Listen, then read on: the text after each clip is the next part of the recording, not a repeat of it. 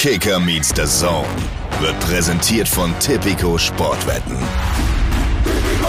Spielerberater zu sein ist jetzt nicht so, dass, dass du im Freundeskreis jetzt erzählen, also den gleichen Applaus bekommst, als wenn du Chirurg bist. Ne? Das ist schon, das ist schon ein bisschen mit äh, mehr Exzentrik korreliert, mit äh, ja, ein bisschen aber auch mit Glanz. Also insofern ist es schon so ein bisschen halb äh, interessiert es einen, halb hat man auch vielleicht auch ein Stück weit Vorurteile. Kicker meets the Zone, der Fußball-Podcast mit Alex Schlüter und Benny Zander.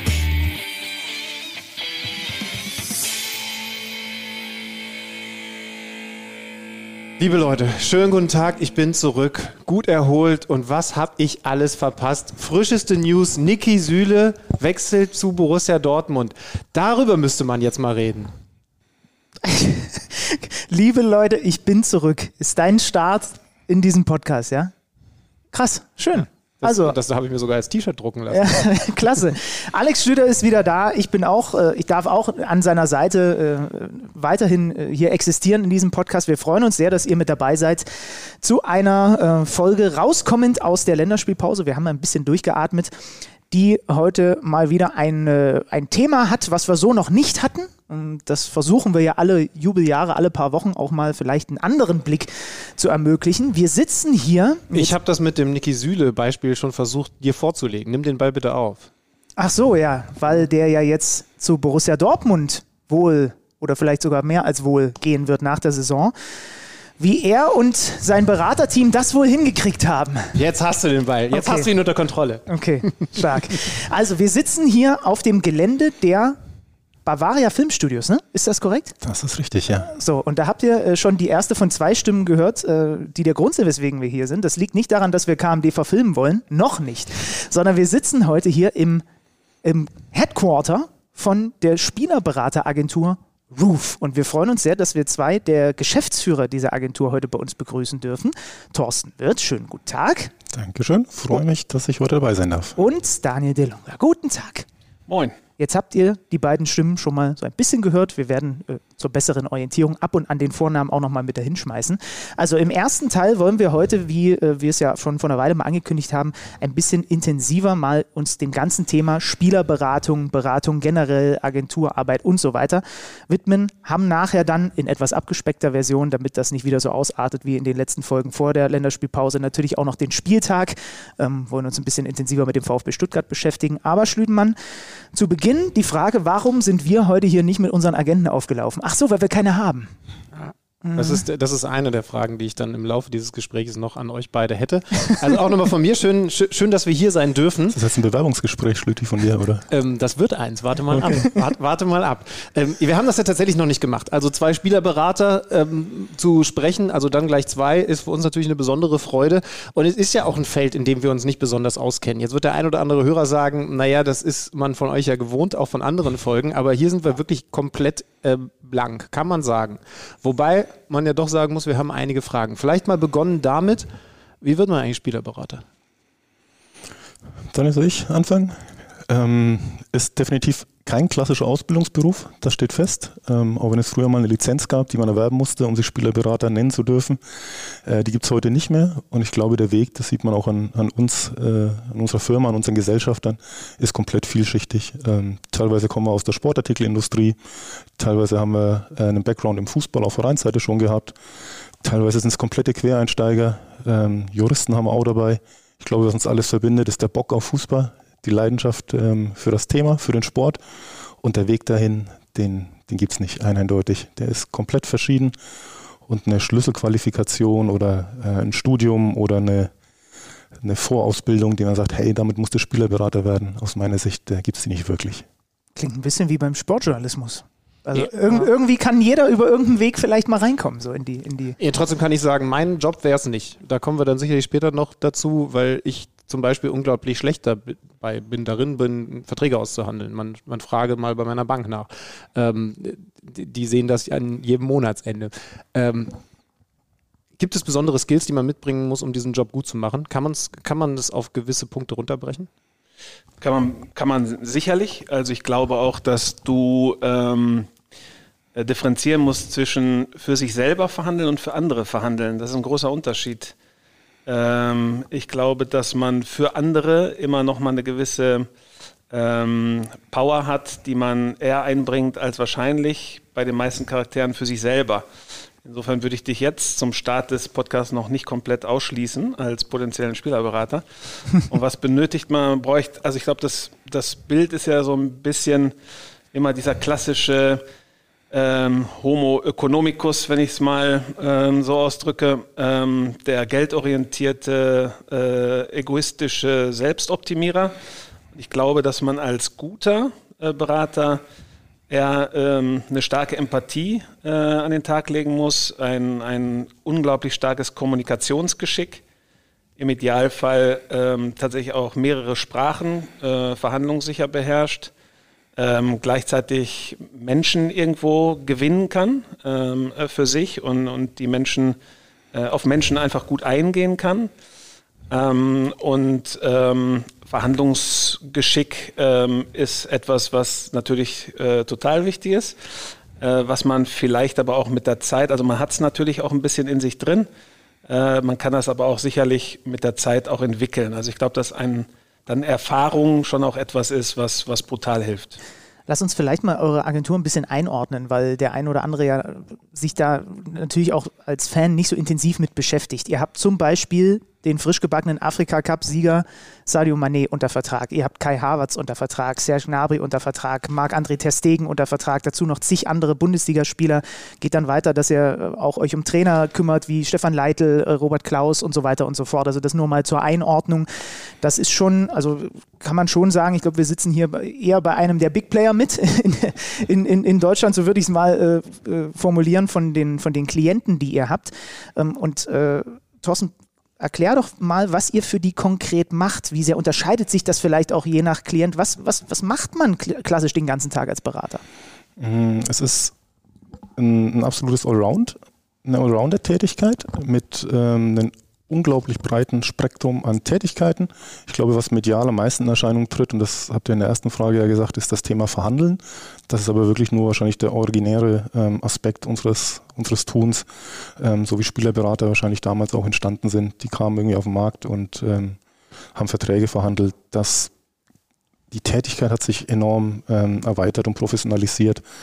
Ähm, das ist ein komplettes Spektrum von wie gesagt, ähm, Verträge verhandeln, ob es auf Clubseite ist oder mit Sponsoren. Es ist ein, ähm, eine Hilfestellung in den, in den Dingen des Alltags. Ähm, das kann ein ganz einfaches Thema sein wie eine Wohnungssuche bei einem, bei einem Vereinswechsel. Das können Versicherungsthemen sein. Man kann eine Schnittstelle zum Thema Finanzen wahrscheinlich auch irgendwo darstellen. Ähm, und es geht auch viel um das Thema Sport und, und sportliche Performance. Neben dem, was im Verein stattfindet, ähm, auch die Agentur im, im Entwickeln und, und Fördern der Spieler. Also ein sehr, sehr breites Spektrum. Was macht man den ganzen Tag? Das ist enorm abhängig vom Klienten, vom, vom Alter, vom, vom Reifegrad, vom sportlichen Standing. Ähm, da gibt es Spieler, wo du tatsächlich nur den, den Sport als zentrales Thema hast, weil sie das restliche Leben selbst im Griff haben. Und dann gibt es teilweise Spieler, und das ist nicht despektierlich gemeint, die, die mehr Hilfestellung brauchen, weil sie aber auch in der Welt unterwegs sind, die, die ziemlich komplex, die ziemlich herausfordernd ist. Und da bist du dann auch mit vielen Themen des Alltags dabei. Kann, kann, man, kann man grundsätzlich sagen, dass ältere, erfahrenere Spieler euch weniger, nicht falsch verstehen, weniger brauchen, weniger in Anspruch nehmen, ähm, nicht, nicht so täglich wie vielleicht jüngere? Mm, es ist partiell wahrscheinlich eine Altersfrage und aber auch eine Typenfrage. Und das Thema in, in Anspruch nehmen ist ja immer, ähm, wie viel ist in Anspruch nehmen, Kontakt mit tatsächlich Inhalt, der zu klären ist, oder ist es auch nur ein Kontakt, um Kontakt zu haben? Also manchmal tut es Spielern auch einfach gut, nach dem Spiel zu quatschen. Äh, Wenn sie ein Scheißspiel hatten am Wochenende, am Montag einfach einen Anruf zu haben, eine halbe oder eine Dreiviertelstunde Herz ausschütten, ähm, was war scheiße, was, was, war, was war toll was waren die Probleme, wie geht man in die neue Woche? Also das ist ja nicht eine, eine, eine, eine, klare, also doch ist es eine Tätigkeit, aber du hast da nicht eine ganz große Aufgabe, sondern du bist als Kommunikator da und das ist von Spieler zu Spieler unterschiedlich. Jemand, es gibt Spieler, die suchen ganz, ganz viel Kommunikation, die brauchen das fast täglich. Und dann hast du Spieler, da hast du wirklich, da nimmst du das Telefon in die Hand, wenn es ein konkretes Thema gibt, das, das du besprechen musst. Und das ist beide Ausprägungen und alles dazwischen ähm, gibt es. Hat Sadio Mané schon angerufen oder hat er im Moment noch anderes zu tun?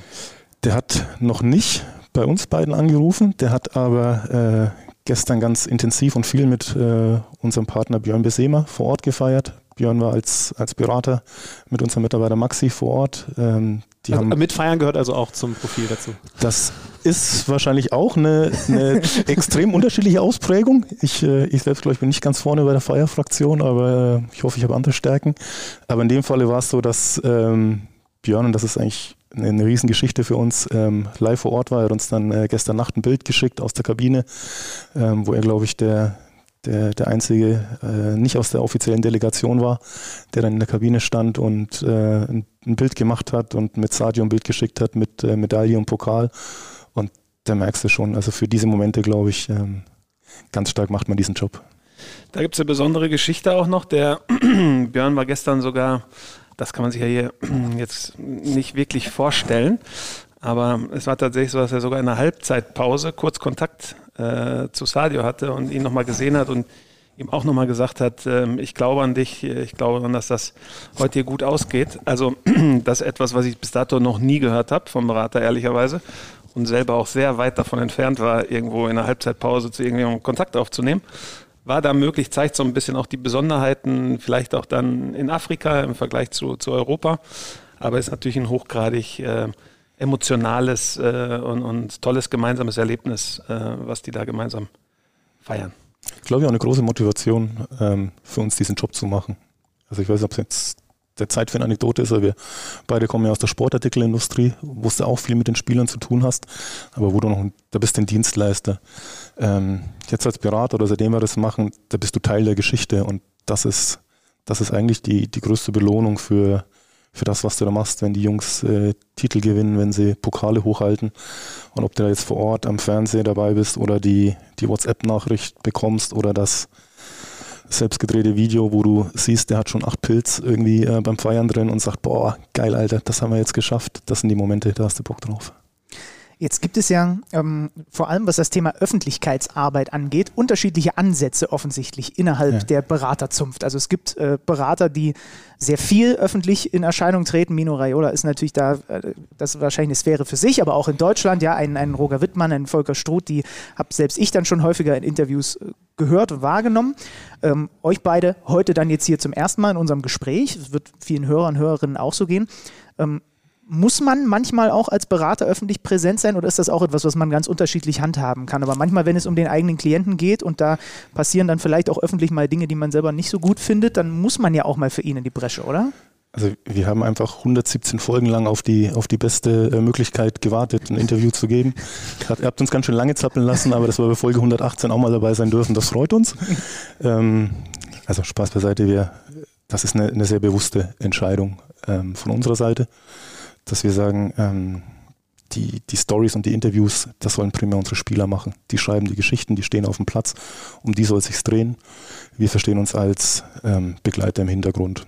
Mhm. Dass wir jetzt heute und wahrscheinlich zukünftig auch ein bisschen aktiver werden, liegt genau an dem Punkt, den du sagst. Es ähm, hat sich so entwickelt, dass, dass Medien- und Pressearbeit auch irgendwo ein, äh, ein Must-Have für, für Agenturen ist. Ähm, da werden wir wahrscheinlich nie die ganz großen Lautsprecher, also die, die, die offensiven Aktionen, wie die genannten Kollegen machen. Da werden wir uns zukünftig auch zurückhalten, aber ich glaube doch, dass wir in Zukunft ein bisschen präsenter sein werden und hoffentlich unsere Geschichte ähm, genauso schön erzählen können. Vielleicht ein bisschen leiser, aber mit ähm, schönen Zwischentönen. Kann ja helfen, muss man ja auch ehrlich sagen, dieser Branche wenn ihr das vernünftig macht, das ist natürlich vorausgesetzt, auch einen etwas besseren Ruf zu geben. Dann sind wir ehrlich, die Spielerberaterbranche hat in der Öffentlichkeit äh, jetzt nicht den allerdollsten Ruf. Stört euch das eigentlich? Ja, also zum, zum Start war das schon ein Thema. Also äh, Spielerberater zu sein ist jetzt nicht so, dass, dass du im Freundeskreis jetzt erzählen, also den gleichen Applaus bekommst, als wenn du Chirurg bist. Ne? Das ist schon das ist schon ein bisschen mit äh, mehr Exzentrik korreliert, mit äh, ja, ein bisschen aber auch mit Glanz. Also insofern ist es schon so ein bisschen halb äh, interessiert es einen, halb hat man auch vielleicht auch ein Stück weit Vorurteile. Ähm, mit der Zeit sieht man aber eigentlich, dass man ist, wir sind ja Berater, also wir sind Consultants, was äh, Freunde jetzt von mir, mit denen ich äh, studiert habe in Münster, äh, die dann irgendwie in Unternehmensberatung gegangen sind, das waren ja eigentlich so die Highflyer von uns. Und ähm, wir sind Berater von auch einer, einem sehr gewissen Klientel. Also wir begleiten und beraten Menschen, leben quasi deren Leben mit und versuchen äh, da eben ähm, tatsächlich mit professionellem Rat äh, die richtigen äh, Bahnen dann auch zu lenken. Und das ist eigentlich ein, ein hochgradig spannendes und auch verantwortungsvolles Thema. Insofern ist unser, unser Leben ist teilweise tatsächlich auch das Leben mitleben mit dem einen oder anderen Klienten, ähm, bei dem man dann wirklich ganz tief reingeht und wirklich ganz im, im Leben ein essentieller Teil dann auch äh, ist. Und das ist, das ist schon eine besondere Verantwortung, äh, wenn man den Job wirklich richtig ernst nimmt und äh, eigentlich auch ein total spannender Job. Inklusive einem möglichen, ich sage nur möglichen Interessenkonflikt, wenn es ums Finanzielle geht. Lass uns vielleicht mal in die Richtung gehen. Äh, ganz salopp vorweg, wie verdient ihr euer Geld? Also Stand jetzt ist die Thematik so, dass wir die Verträge unserer, unserer Spieler verhandeln. Ähm, und ähm, wir an einem Prozentsatz, der roundabout bei, sagen wir mal, bei 10 Prozent liegt, dann am, meistens in Deutschland am Fixgehalt orientiert werden und das als jährliche Provision erhalten. Das ist so der Standard. Du, du, sagst Deutschland, weil das im Ausland anders gehandhabt wird? Das kann im Ausland schon mal tatsächlich variieren. Da gibt es dann äh, auch, auch andere Modelle. Das heißt, es gibt auch ähm, äh, einige Länder, in denen grundsätzlich mal versucht wird, die Provision auf 5% äh, zu halten, wo dann aber natürlich nach je nach Wettbewerb äh, auch da dann äh, natürlich dann auch eine flexible Masse ist, die man äh, auch verhandelt. Aber klassisch, wenn, wenn, ich euch das mal erkläre, ist tatsächlich, du verhandelst als erstes das, das Spielergehalt und hängst prozentuell äh, an dem Verhandlungserfolg de facto. Äh, und dann gibt es dann noch, in der Regel sind die langen Verhandlungen nicht die, die Beratungshonorare, sondern die langen Verhandlungen sind dann schon die, die Spielergehälter. Und wenn du sagst, es gibt Interessenkonflikte. Wenn ich das Modell jetzt erklärt habe, siehst du eigentlich, wenn man es wenn man's den Job professionell macht, was die meisten dann hoffentlich auch äh, tun, sicher nicht alle, dann äh, gibt es da keinen Konflikt, sondern äh, wenn du den besten Job für diesen Klienten erledigst, profitierst du am meisten. Was auch suggeriert, wenn du jetzt den äh, Spieler zu einem vielleicht etwas schwächeren Club bringst, bei dem er weniger verdienen kann und du dementsprechend auch, dies aber die Plattform ist, um das Endziel schneller oder irgendwann zu erreichen, also quasi das als Sprungbrett benutzt, verdienst du auf lange Strecke äh, in, bei einer seriösen Begleitung definitiv mehr als bei so einem Quickshot, den du vielleicht mal landen kannst und mal schnell was einstecken kannst, aber im Endeffekt ist die langfristige Karrierebegleitung ist dann immer im Sinne des Spielers. Da waren jetzt schon viele Aspekte dabei. Eine Sache, die hat uns zuletzt schon äh, René Adler so ein bisschen erklärt, was in der Öffentlichkeit gar nicht so bekannt ist. Es äh, wird suggeriert, ein Berater drängt einen Spieler zu einem Vereinswechsel, weil nur dann verdient er Geld. Jetzt höre ich aber, ihr, es, es, richtet sich nach dem Gehalt. Das heißt, wenn jetzt ein Spieler XY bei einem äh, Verein verlängert, Vertrag läuft vielleicht in einem Jahr oder anderthalb aus und ihr macht eine Verlängerung, verdient er ja dort das Geld, wie wenn er den Verein wechselt. Korrekt verstanden? Hundertprozentig ja. richtig Exakt. erklärt. Das ist eine, eine jährliche, okay. also im Standard ist es eine jährliche Provisionierung auf das Jahresgehalt, okay. aber mit, einem, mit einer jährlichen Zahlung, meistens aufgeteilt auf zwei Zahlungsziele. Ähm, das heißt, eine, eine Verbesserung für das Team, Spieler und Berater durch den Wechsel hast du dann, wenn sich das Gehalt dadurch erhöht. Dann natürlich einfacher Dreisatz, äh, mehr Gehalt, auch mehr Provision. Das findet statt, aber nur per se durch den Wechsel an und für sich verdienst du jetzt nicht mehr. Mhm. Okay. Weil es da auch kein extra Handgeld gibt, also Mino Raiola hat äh, keinen Bonus, wenn er für dasselbe Gehalt, was es nicht geben würde, einen Erling Haaland zu, äh, zu Real Madrid wechseln lassen würde ähm, oder ihn bei Borussia Dortmund verlängern lässt. Also du hast, du hast also meine Einschätzung ist, dass die Zahlen jetzt aus großen Statistiken kenne, ähm, wahrscheinlich 75 bis 80 Prozent ist reguläres Geschäft auf das fixe Jahresgehalt. Und dann hast du immer das Thema Transferbeteiligung oder Signing-Fee bei ablösefreien Wechseln. Mhm. Das ist ja, glaube ich, bekannt. Das können wir auch nicht negieren, dass es, das, das gibt es. Ist aber ein deutlich geringeres Spektrum der, der Tätigkeit oder des, des, des Aufkommens an Zahlungen. Ähm, das heißt, die zwei Modelle, die du genannt hast, jetzt ähm, Harland Raiola, ich, oder ich verallgemeine das, ich will nicht über, über Mino quatschen und seine Spieler, das, das gehört sich irgendwie nicht über andere Spieler zu quatschen. Aber du nennst Aber es schon heißt- Mino, das ist nicht schlecht. Ja, das das ist so, als doch- würde ich du- Leo du, den, sagen. Den, den, den nennt ja jeder irgendwie in der Branche. Das ist der Mino, gell? Den, kennt man, den haben wir alle schon gehört und gesehen. Ähm, aber klar, das ist wiederum das Gesamtpaket ähm, Spieler-Agent. Wenn der, der Spieler entweder ablösefrei wechselt, dann gibt es oft das Thema Signing-Fee. Ihr habt den ablösefreien äh, Transfer Niki Süle, ist auch wieder nicht mein Spieler, aber beim ablösefreien Transfer in der Größenordnung, da gibt es eine Signing-Fee und auch an der Signing-Fee wird der Agent ähm, partizipieren im Normalfall.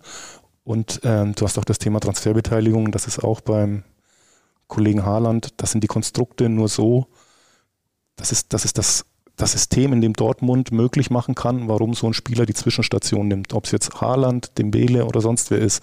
Die wechseln in dem Moment, die, Haaland hätte auch nach, zu dem Zeitpunkt wahrscheinlich schon nach Manchester, Madrid oder nach Barcelona gehen können.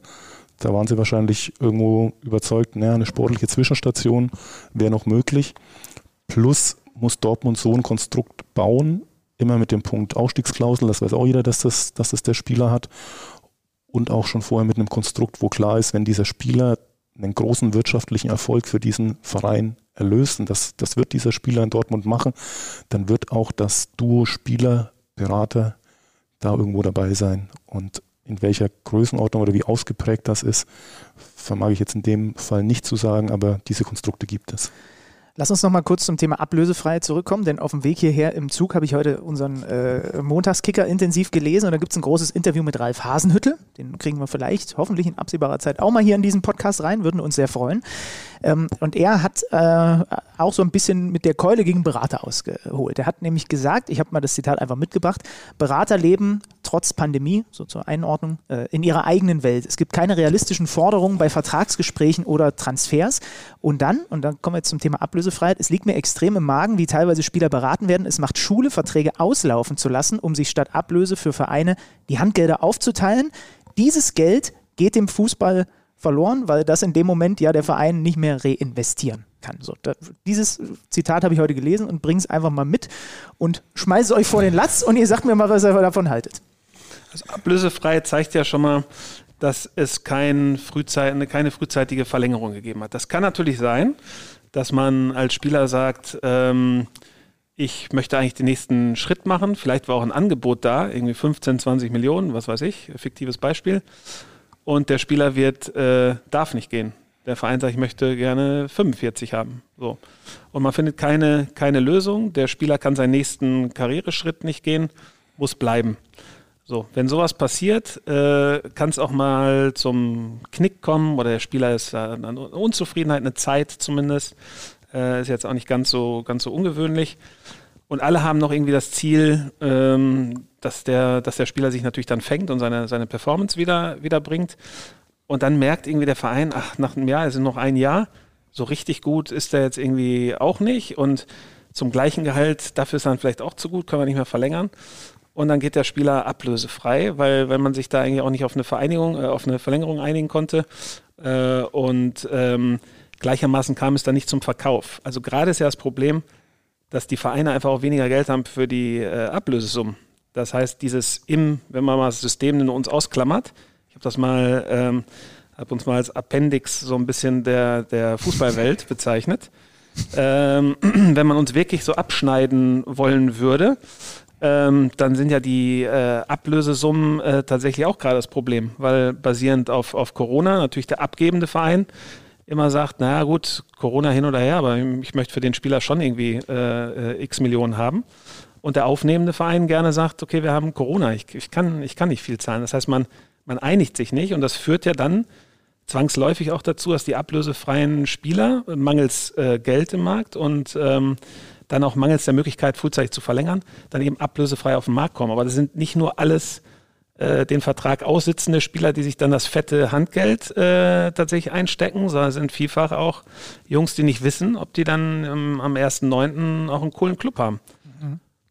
Auch durch die schwierige Planbarkeit bedingt wahrscheinlich. Ne? Wenn ich jetzt zum ersten Mal intensiver darüber nachdenke, dann ähm, haben wir jetzt zwar sehr viel länger Corona, als ich es zumindest erwartet hätte. Ich bin auch kein Experte in dem Bereich, aber es wird wahrscheinlich auch eine Menge Manager geben von Vereinen, die gesagt haben, so, wir würden jetzt für den vielleicht ähm, ohne Corona 50 Millionen ausgeben. Wir haben aber im Moment gerade eine Pandemie, dann lass uns lieber warten, dass wir diesen Spieler oder vielleicht einen ähnlichen, wenn wir dann wieder Zuschauer in den Stadien haben, mehr Einnahmen haben, für 50 Millionen holen, aber eben in einem Jahr, in zwei Jahren. Das heißt also wahrscheinlich, ohne dass ich Zahlen habe, gibt es im Moment auch einfach deswegen mehr auslaufende Verträge, weil, weil diese Ablösen nicht bezahlt werden, weil man eigentlich denkt, naja, zahlen wir dann wieder, wenn wir auch wieder mehr Einnahmen haben. Absolut ein Thema.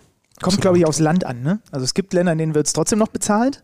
Aber de, de, de, also die Übersicht allein Bundesliga, wie die Wintertransferphase verlief, zeigt ja, dass es hier nicht so ist. Ne? Hier, Deswegen kurz zu Ralf Hasenhüttl. Also der ist ja tatsächlich, da ist ja auch ein neuer Investor reingegangen gerade ähm, mit auch einem sehr fähigen äh, Kopf, der bei Brentford auch, auch sehr führend war in der äh, sportlichen Richtung.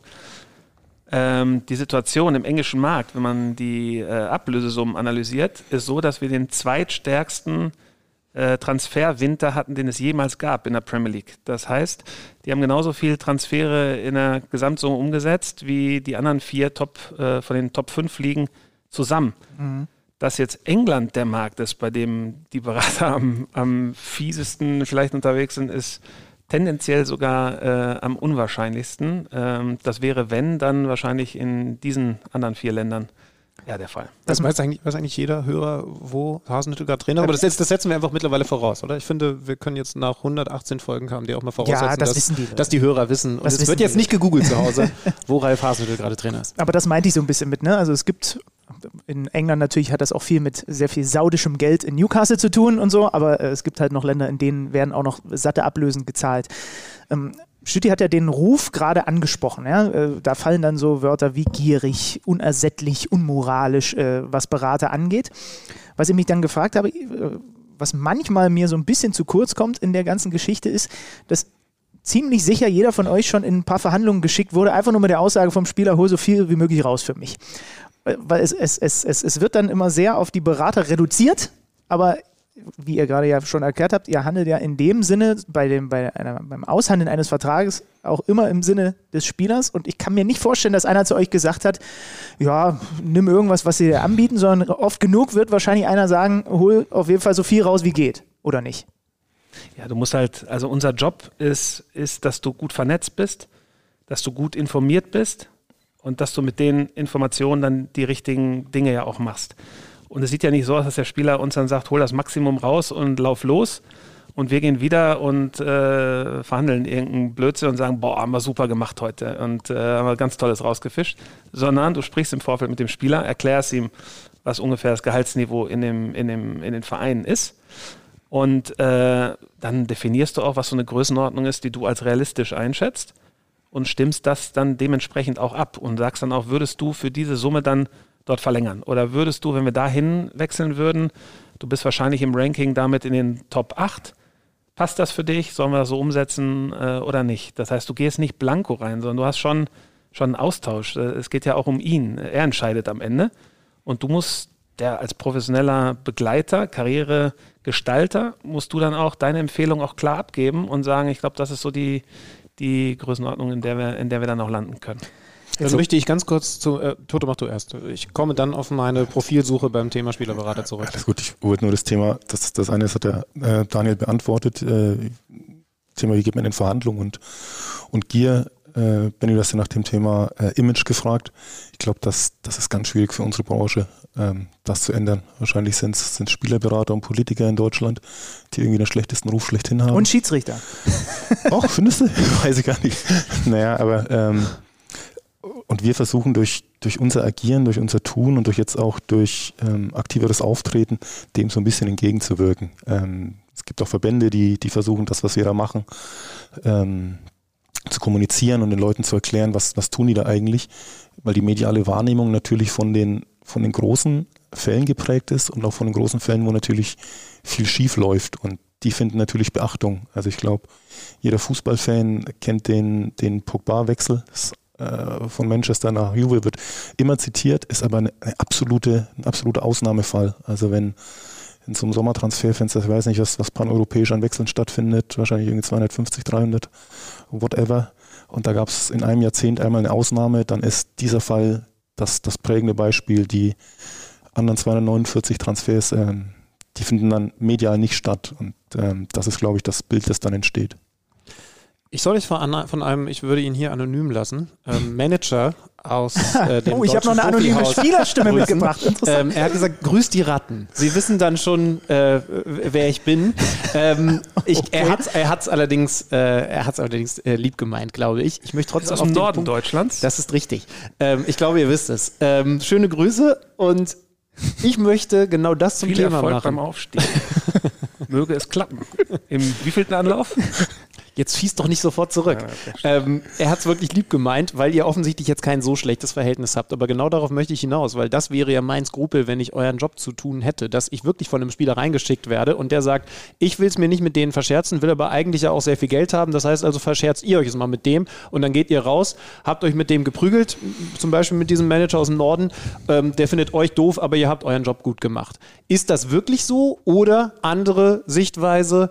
Ist es viel schlauer, wenn ihr gute Verhältnisse zu den Managern habt, weil ihr müsst ja auch in Zukunft mal wieder einen Vertrag aushandeln und vielleicht auch mal mit anderen Spielern bei dem angehen. Ich wollte es gerade sagen, also ihr habt ja auch einige Spieler unter Vertrag, die beim gleichen Club spielen. Ihr habt ein paar Hoffenheimer, ihr habt ein paar Gladbacher, ihr habt ein paar Freiburger. Das heißt, du kannst ja nicht hingehen und in, in der einen Verhandlung jetzt alles, alles in Scherben legen, um da so, um, um halt irgendwie das Ziel zu erreichen, weil du musst ja auch danach wieder mit den entsprechenden Personen weiterarbeiten. Ne? Darf ich mal ja, mit einem Vorteil kurz mit einem Vorteil aufräumen. Und zwar ist das dieses Thema, was ja gerne auch dann irgendwie propagiert wird, so dieser stuhlwerfende, äh, äh, die stuhlwerfende Verhandlung, wo man sich dann gegenseitig halb äh, verprügelt und so. Also wir sind, wir sind äh, in erster Linie sind wir tatsächlich Konfliktmanager. Also unser Job ist tatsächlich nicht so, dass dich alle Spieler anrufen und die äh, Sportdirektoren sagen, boah, vielen Dank, es läuft herausragend. Das ist äh, ungefähr wahrscheinlich zwei Prozent der, der Kommunikation, sondern du hast immer Konflikte. Aber wir sind Konfliktmanager der Neuzeit. Das ist, ähm, das ist gar nicht möglich, dass du da reingehst und jedes Mal rumpolterst und, und versuchst, denen an die Gurgel zu gehen. Dann lassen dich natürlich, ich meine, was, was würdest du machen, wenn, äh, wenn dein Chef die ganze Zeit so agieren würde, dann würdest du irgendwann nicht mehr kommen. So, das ist die heutige Zeit. Das heißt, es geht darum, auf einem guten Niveau, ähm, was natürlich immer mal auch, auch variiert und mal ist emotionaler, mal mal weniger oder sehr rational. Es geht darum, Lösungen zu erarbeiten, Konflikte zu regeln und es ist meistens schon eher ein ruppiges äh, Miteinander, aber am Ende ist das äh, äh lösungsorientiert und am Ende geht es darum, dass tatsächlich äh, alle Parteien irgendwo ein, zu irgendeinem Thema dann zustimmen in der Regel und mal klappt das eben dann auch nicht, dann geht man auseinander, aber man, man ist jetzt nie so auseinander, dass man sich tatsächlich komplett äh, irgendwie nie wieder über den Weg laufen kann. Das ver das passiert eigentlich selten. Es ist schon mal so, dass du tatsächlich mal Funkstelle hast dann nach so einem Thema, dass man sich dann zwei, drei, vier Monate dann irgendwie überhaupt nicht mehr hört. Äh, aber es ist jetzt auch nicht so, dass man sich da äh, auf Lebzeiten äh, in die Haare kriegt. Hast du perfekt gesagt, okay. kann ich nicht ergänzen. okay. ähm, wenn wir bei diesem Thema Image sind, ähm, ich habe noch mal ein paar Zahlen noch mitgebracht, die die FIFA im Dezember veröffentlicht hat ähm, und wo mich einfach interessiert, ob ihr dann trotzdem nachvollziehen könnt, dass für Fußballfans äh, die wir ja auch noch in einer abgespeckten Variante sind, äh, Studio und ich, ähm, äh, das schon manchmal so ein bisschen schwer zu greifen und auch zu begreifen ist. Spielerberater bei internationalen Transfers 2021 laut FIFA insgesamt 500 Millionen Dollar verdient. In 117 Fällen war die Provision über eine Million. Im letzten Jahrzehnt hat die Branche laut FIFA 3,5 Milliarden Dollar verdient. Könnt ihr verstehen, dass das wenn die Leute das dann so vor den Latz geknallt bekommen, dass sie sich denken, ja, aber da stimmt doch irgendwas nicht. Es kann auch nicht sein.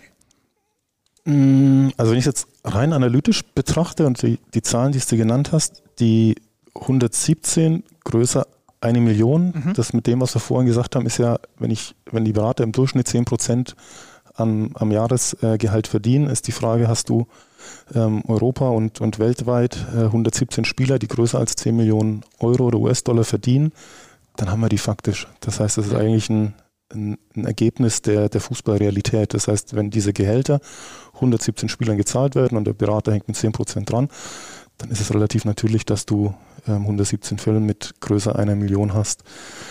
Ähm, die anderen Zahlen müssen wir mal in Relation zum, zum Gesamtgeschäft ähm, setzen, wie die, die 3,5 Milliarden zum, zum Gesamtbusiness sind. Ähm, ich muss den Hörern ganz kurz erklären, Thorsten hat das tatsächlich gerade notiert. Also, also ein gewisses Mathematiktalent gehört dann schon Doch, das, dazu. Das, das habe ich. Ich glaube aber, was, was du mit den Zahlen ja triggern willst, ist so diese Diskussion, ist das, ist das, ist das viel Geld mhm. ähm, und ist es gerechtfertigt?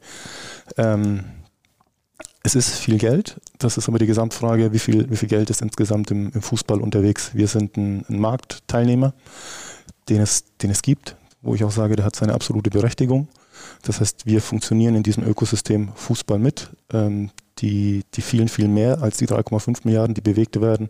Wir sind Teilresultat davon. Ist ja die, die aktuelle gesellschaftliche Diskussion und die, glaube ich, muss man insgesamt führen und die wird ja auch geführt. Wie viel, wie viel Kommerz, wie viel Geld verträgt der Fußball von Ablösen, Transfers, Provision, brauchen wir einen, einen Spieler, äh, einen Salary Cap bei den Gehältern, das ist ja diese Gesamtdiskussion.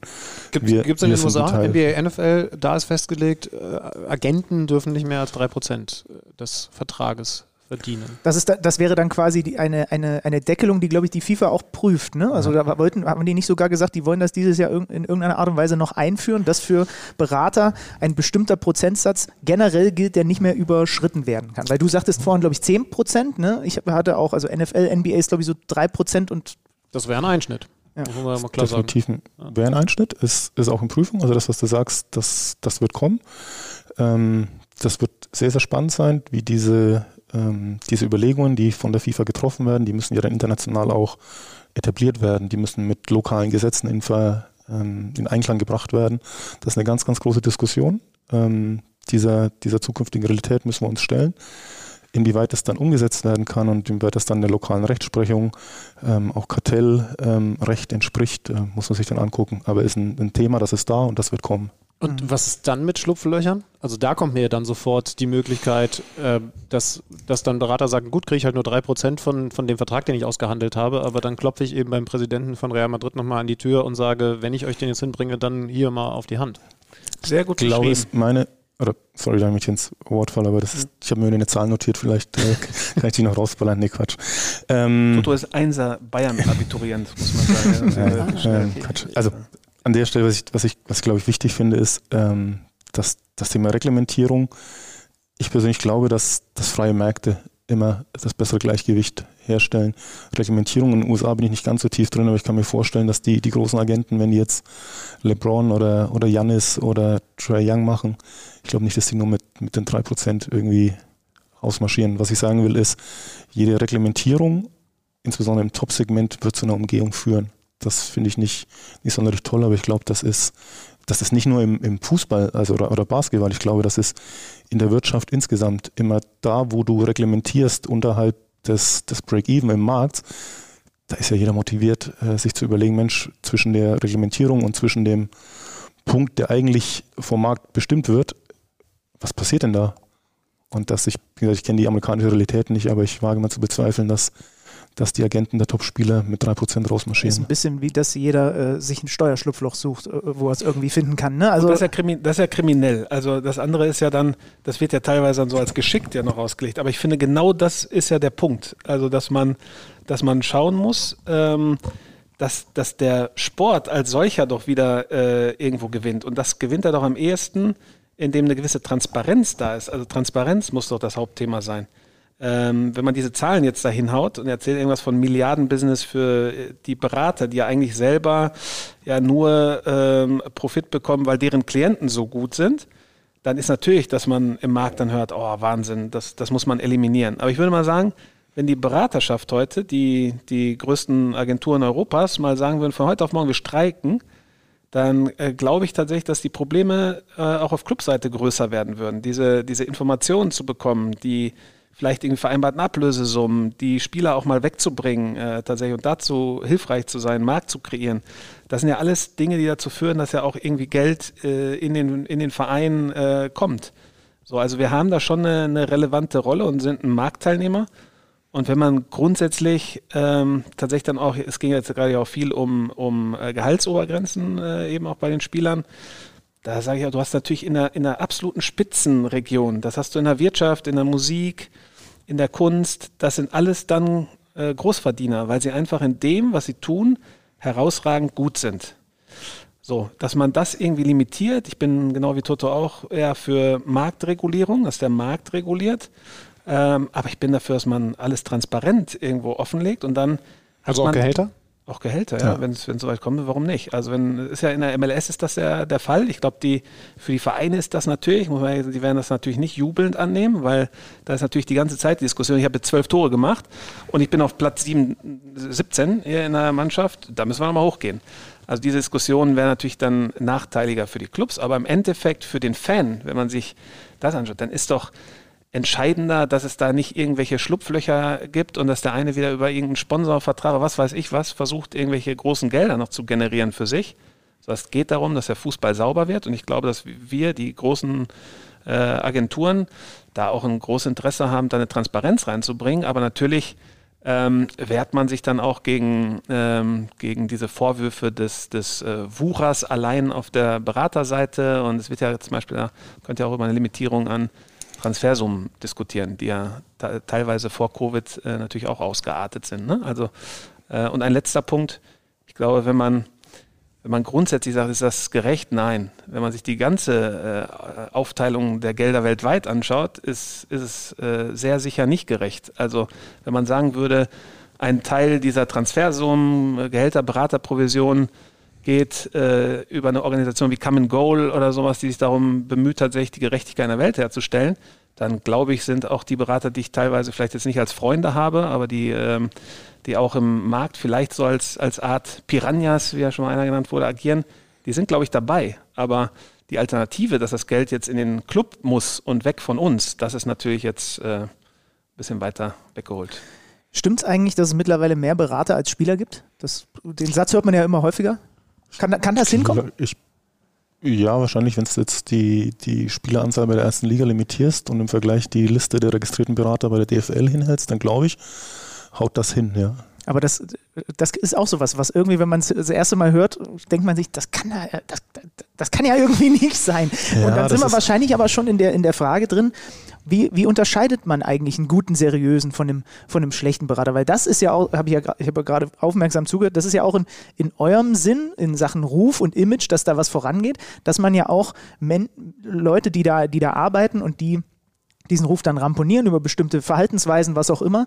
Das ist ja auch in eurem Sinn, dass das Ganze ein bisschen transparenter wird und es vielleicht davon immer weniger gibt.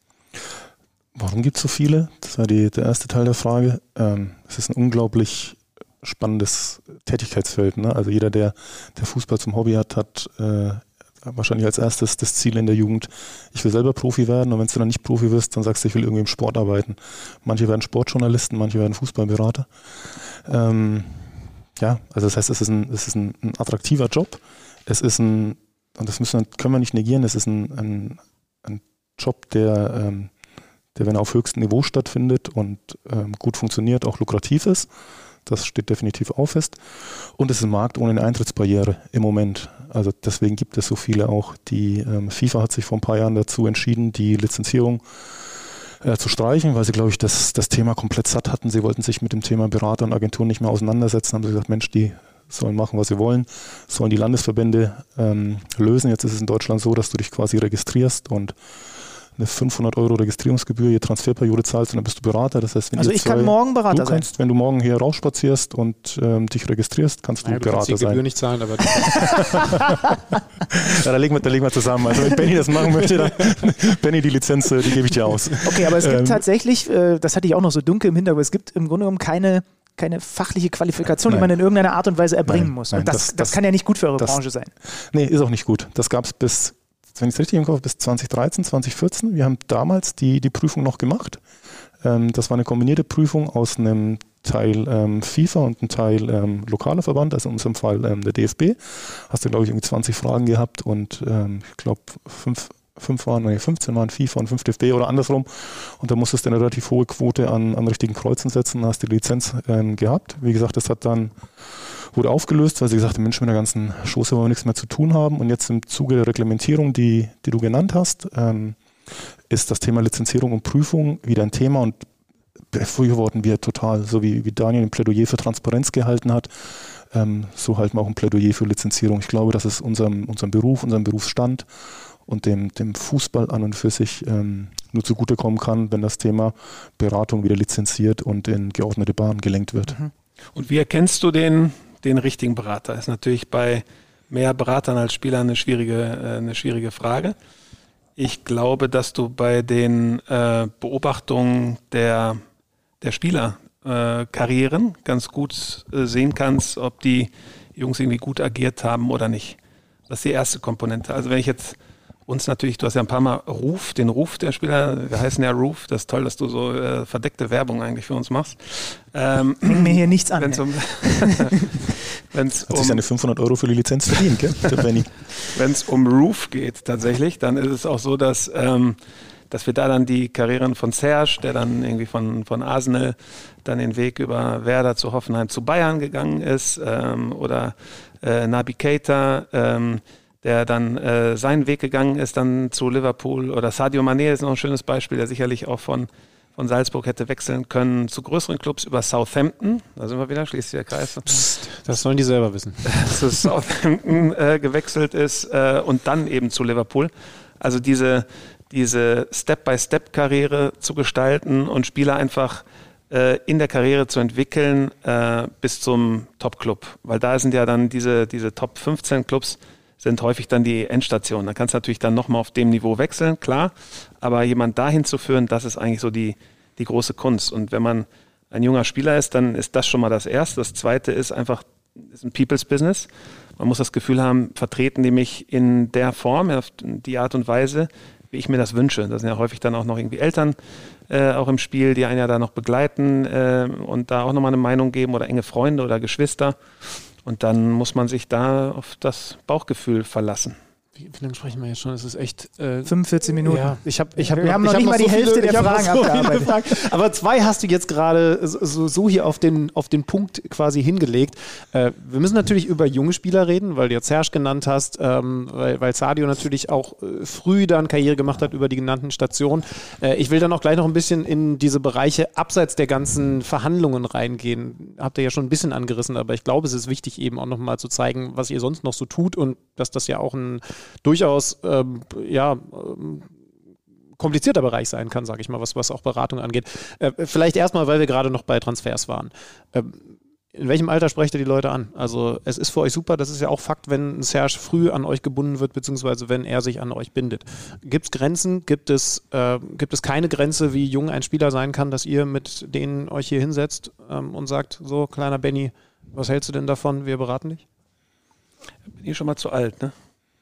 Ich bin schon mal so ja, alt. Ja. Meine, meine Knie sind, also ich bin 32, meine Knie sind 45.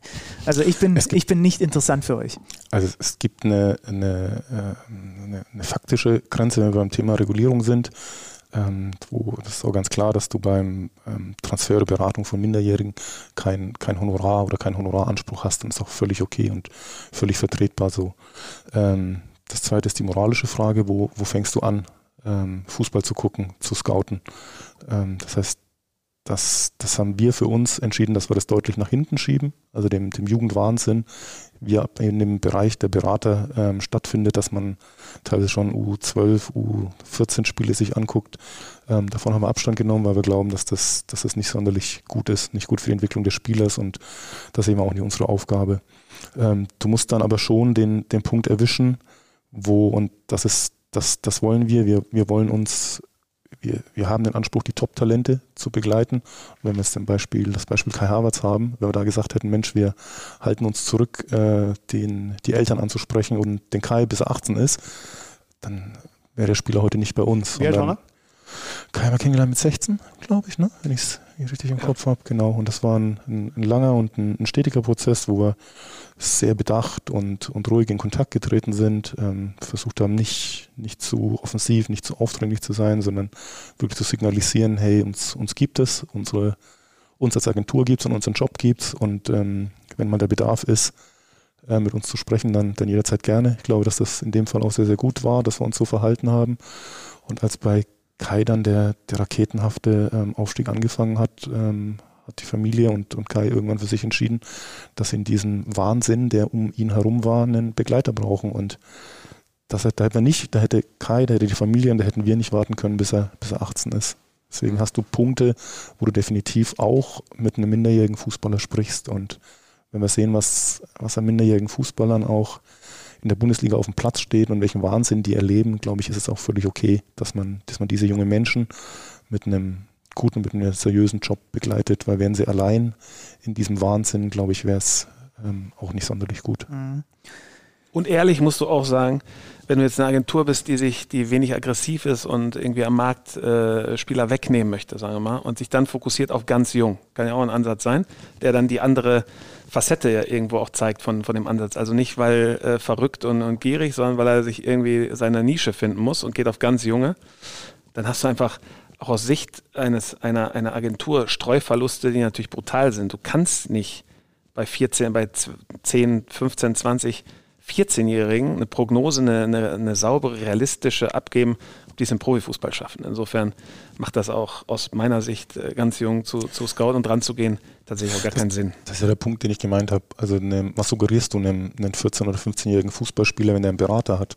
Dem suggerierst du, hey, ich habe es irgendwo hingeschafft und hey, wenn ich einen Berater habe, dann werde ich auch Fußballprofi. Aber der wird nicht per se dadurch, dass er einen Berater hat, Fußballprofi, sondern die Quote an NLZ-Spielern, die es zum Profi packen, die bleibt unverändert. Ich weiß gar nicht, wo es jetzt in Deutschland ist, irgendwie bei ob es drei oder vier Prozent sind. Und das ist das, was, was Daniel gemeint hat. Es ist ähm, ein unglaublich harter und steiniger Weg für, für diese Jungs, die alle den gleichen Traum haben, Fußballspieler zu werden. Und ich glaube, dass es diesen Spielern gut tut, wenn sie diesen Weg erstmal relativ lange in einem gut behüteten Umfeld gehen. Das kriegen hoffentlich meistens die Eltern hin. Und in dem Moment, wo es dann die, die Vorzeichen klarer oder deutlicher werden, Mensch, das, das kann Fußballprofi werden, ich glaube, dann ist der Punkt, wo, wo Beratung sinnvoll ist und wo auch wir ins Spiel kommen sollten. Ich werde da gleich einsetzen, aber, aber weil, weil da sind wir nämlich genau bei meinem zweiten Punkt. Aber, aber dann mach, mach du zuerst. Dann beratet ihr einen Kai Havertz und ihr bereitet ihn auf das vor, was da kommt und das ist eine ganze Menge. Das wissen wir Journalisten natürlich auch und wollt ihn unterstützen. Wie viel vorbereiten, beraten, ich sage jetzt mal, um es ein bisschen bildlicher zu machen, ihn auch glatt zu schleifen, ist richtig und wie viel Kante muss man so einem Menschen lassen? Was den Umgang mit Trainern und so angeht, aber natürlich, ne, aus der Sicht komme ich dann halt auch, was zum Beispiel den Umgang mit Medien angeht. Habt ihr da eine äh, Philosophie? Ist auch das immer individuell? Ähm, das würde mich interessieren. Aus meiner Sicht ist das immer individuell. Du hast jetzt Kai als Beispiel gebracht, der einfach ähm, ja auch ein ruhigerer Typus ist und jetzt äh, nicht permanent irgendwelche Interviews äh, macht und da drin total aufgeht. Ähm, wenn ich jetzt mal einen Thomas Müller, der also im anderen Status auch in seiner Karriere ist, der da sichtlich auch Spaß äh, dran hat, dann äh, denke ich an, an den Interviews. Der aber offensichtlich ja auch niemanden hat oder zumindest niemanden zulässt, der ihm sagt, so, da halt mal bitte die Klappe, da äußerst du dich nicht zu, weil er äußert sich einfach zu allem. Was gut, für uns natürlich ja, super ist. Na, der hat schon mit dem äh, Vega Kögel äh, und dem Christian Romberg hat er schon auch zwei, die da schon, schon hingucken. Ich glaube, das ist so ein bisschen Typus und das, das passt einfach zu denen, das passt zu, zu Thomas, das stimmig. Und ich glaube, dass, ähm, dass grundsätzlich man immer gucken muss, dass es authentisch bleibt. Und wenn man jetzt einen schiebt in so eine Richtung, sprich mehr mit den Medien, mach mehr, das wird ihn nicht zum besseren Fußballer machen. Wir müssen ganz klar, bei aller Macht der Medien ist am Ende so, dass die dich natürlich hochjubeln, wenn du eine gute Leistung bringst. Und wenn du Scheiße spielst, äh, dann kriegst du medial auf den Sack. Das, das ist de facto so. Und ähm, deswegen glaube ich, ist bei vielen schon eine, keine Aversion, aber jetzt auch keine äh, Hyper-Affinität, permanent äh, irgendwelche, sich zu schulen und noch mehr Interviews zu geben. Ähm, ich glaube auch nicht, dass die Jungs, wird ja immer so gesagt, ein Einheitsbrei immer in den Antworten. Ich glaube, das ein Stück weit gelernt. Ich glaube nicht, dass die Vereine, die jetzt da so triggern, ist nicht meine Erfahrung, ähm, dass sie alle glatt geprügelt werden und, und deswegen alle äh, quasi ähnlich oder gleich antworten mit den, mit den klassischen Phrasen. Ich glaube, dass das mehr ähm, aus, aus Erfahrung dann automatisch äh, so passiert und da ist einfach der eine oder andere dabei, der eine andere Sprache hat, der nochmal ein bisschen freier aus sich heraus äh, irgendwelche Sachen macht. Der Serge ist sicherlich auch jemand, der, äh, wenn er in den Interviews ist, auch einen gewissen Humor auch äh, immer nochmal mitbringt. Per Mertesacker war es ja genauso, als wir angefangen haben miteinander zu arbeiten, war es ja auch eher ein Typus, der äh, ähm, eher leise und zurückhaltend war. Und mit diesem einen Interview äh, bei der WM hat er auf einmal so eine andere Facette irgendwo bekommen. Und das war jetzt ja nicht von uns getriggert. Aber du sagst schon mal im Gespräch, äh, schade, dass die vielleicht dich als Typus nicht so richtig verstehen, weil du natürlich nochmal spannender oder nochmal noch mal mehr Kante hättest. Diese Gespräche finden schon statt, aber ohne jemanden in irgendeine brutale Ecke zu drücken. Das ist wichtiger, dass die gut spielen. Das stimmt, das ist natürlich immer der erste Punkt. Aber, aber so ein Pair als Beispiel, ist ja nur noch bekannt, dass ich auch ein paar Stunden mal mit ihm verbringen durfte, hat ja dann doch auch irgendwie davon profitiert. Äh, mindestens mal, das ist ja dann jetzt wirklich ein gutes Beispiel für Folgejobs nach seiner Karriere. Per hat dann ja, doch, ich glaube, er ist ein super Beispiel. Auf einmal auch eine klare Kante drin gehabt. Guck mal, der lässt sich auch nicht alles gefallen und der kann auch mal seine klare Meinung äußern nach so einem Spiel. Und das dann sogar noch rhetorisch stark mit, mit, so, einem, mit so einem Beispiel. Irgendwie ja sogar dann humorvoll. Ähm, das heißt also, er hat davon profitiert. Ich habe manchmal den Eindruck, dass es Berater gibt, die zu viel glattschleifen, die zu sehr darauf achten, dass ja nichts Falsches gesagt wird und die vielleicht zu wenig, das wäre jetzt meine These, darauf achten, dass Profilkante natürlich auch sehr, sehr viel geben kann, so wie es jetzt bei Per Mertesacker passiert ist. Es wäre natürlich Quatsch. Du hast natürlich recht zu sagen, ja, weil alle anderen glatt geschliffen sind, ist Thomas Müller einer, der so heraussticht. Der ist besonders, das ist, das ist ganz klar. Aber man kann ja durchaus da, davon profitieren, wenn, wenn man ein gewisses Profil behält, wenn man ein Selbstbewusstsein hat am, am Mikrofon und, und ja nicht nur da, sondern wahrscheinlich auch, das kriegen wir nur weniger mit, im Umgang mit Kollegen, Mitspielern, Trainern. Hundertprozentig. Ich glaube aber, dass. Ähm dass am Ende sowas vielleicht auch ein bisschen mit der, mit der Zeit kommt, mit ein bisschen mehr Selbstvertrauen auch vielleicht vor Mikro. Ich bin der Überzeugung, dass ich kenne viele Beraterkollegen. Ich glaube nicht, dass jeder macht natürlich, hat natürlich dann auch äh, Möglichkeiten der PR-Schulung oder sowas anzubieten und jemandem zu sagen, was du mit deiner Sprache machst, äh, ein bisschen darauf zu achten, äh, ob du dich beim Interview die ganze Zeit dann irgendwie im Gesicht anfasst den Schweiß wegwischst und so. So Basisdinge, klar, die, die bekommst du sicherlich äh, irgendwo mit. Vielleicht sind einfach, Boris Büchler hat ja auch eine hm, Frage gestellt, auf die Per so reagiert. Vielleicht stellt er auch einfach zu schlechte Fragen. Kann ja auch sein, dass dadurch die Antworten so sind, wie sie sind. Ne? Müssen wir jetzt Boris glaub, Büchler verteidigen? Ist das jetzt unsere Seite? Naja, es kommt ja dann immer noch darauf an. Also wir haben zum Beispiel die Erfahrung gemacht, dass in so einem Format auch einfach nochmal eine andere Möglichkeit ist, auch mal Leute kennenzulernen. Wir kennen beide den Job, wenn es nach einem Spiel ist, was einer verloren hat und du musst ihm drei Fragen stellen. Du hast genau diese drei Fragen Zeit. Ja, das ist auch, sagen wir mal, eine Situation, die beidseitig äh, für Reibung auf jeden Fall sorgt, um es mal vorsichtig auszudrücken.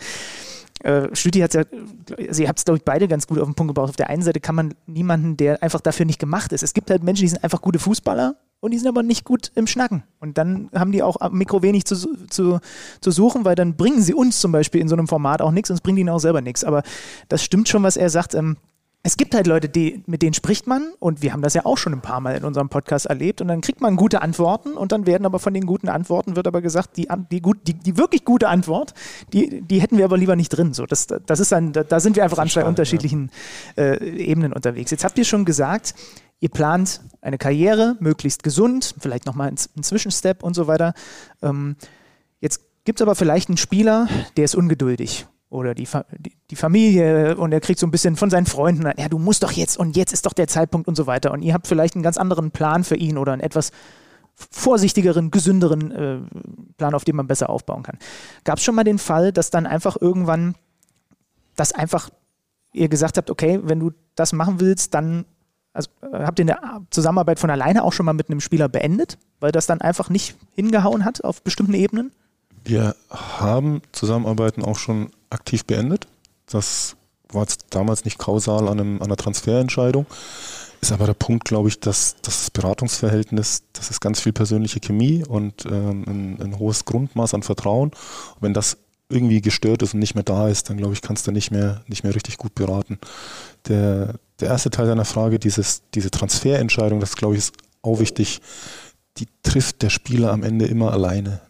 Also er, er, kriegt eine Hilfestellung von uns, er kriegt, ähm, er kriegt eine Analyse, er, er, kriegt eine Begleitung und wenn er den Luxus hat, aus 1, 2, 3 oder 4 Optionen zu wählen, dann wird das, dann wird das offen besprochen. Dann wird auch erarbeitet, wo man glaubt, wo man persönlich glaubt, dass, dass es vielleicht am meisten Sinn macht. Aber die Entscheidung trifft der Spieler. Also die mehr, dass ein, dass ein Berater für einen Spieler entscheidet, ich habe es bei uns noch nicht erlebt und ich glaube nicht, dass das stattfindet. Das sind alles mündige Menschen, ähm, die am Ende des Tages die, die Entscheidung selber treffen. Wir sind da Vorbereiter und Wegbegleiter und ich glaube, so muss es passieren. Steht aber ein bisschen diametral zu dem, was René Adler gesagt hat. Ne? Was naja, René, ich mag ihn wirklich sehr gerne. Wir kennen uns extrem lange. Und äh, er hat ja natürlich jetzt auch ein eigenes neues Modell auf den Markt gebracht, was er ja auch monetarisiert. Das Thema ist ja auch nicht for free oder, oder ein komplettes Charity-Projekt.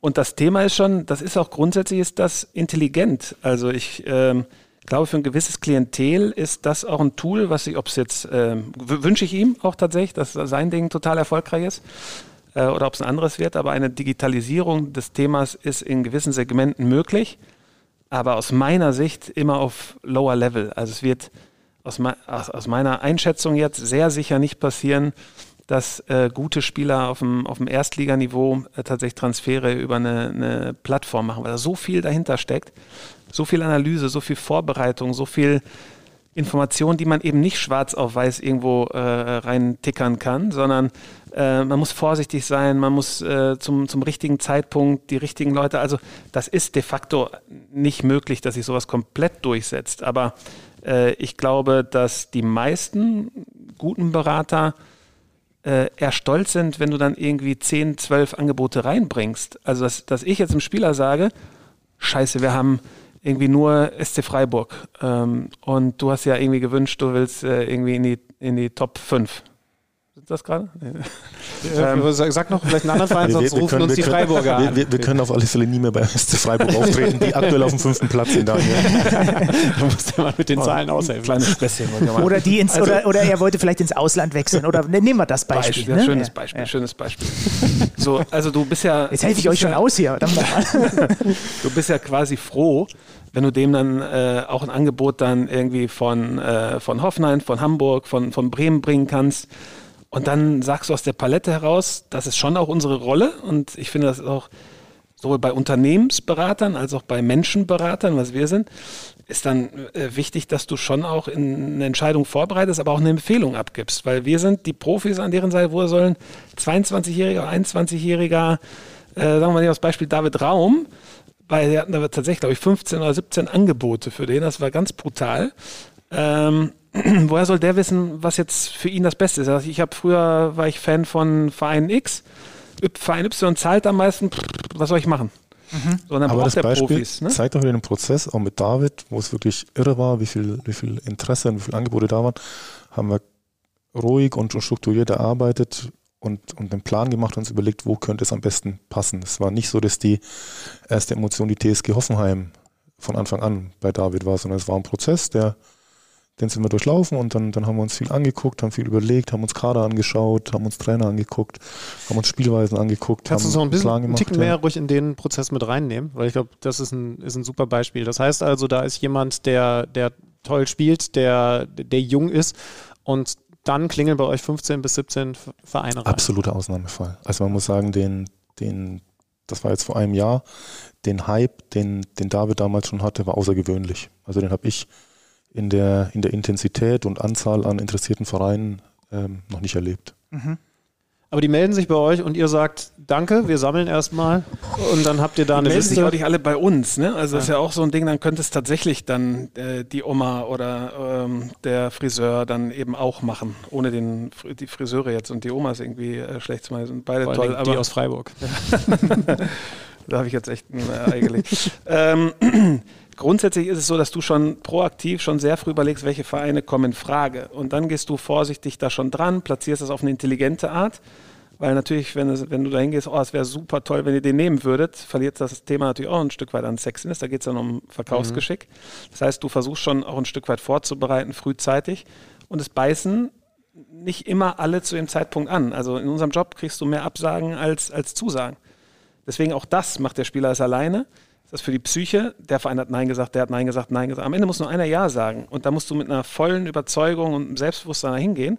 Das tust du nicht, wenn du von 37 Absagen bekommen hast. Ne? Mhm. So, und ähm, insofern ist diese Voranalyse total wichtig.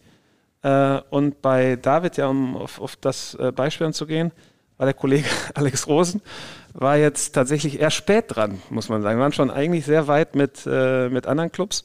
Ich glaube, die haben mit äh, Fürth ganz ordentlich gespielt in Hoffenheim, wenn ich es richtig in Erinnerung habe. Ich habe hab zu Alex, äh, als wir noch vor zwei Wochen neu verlängert haben, ich habe gesagt, schau bitte nochmal nach, wer euch damals im DFB-Pokal gegen äh, Kräuter Fürth gelost hat.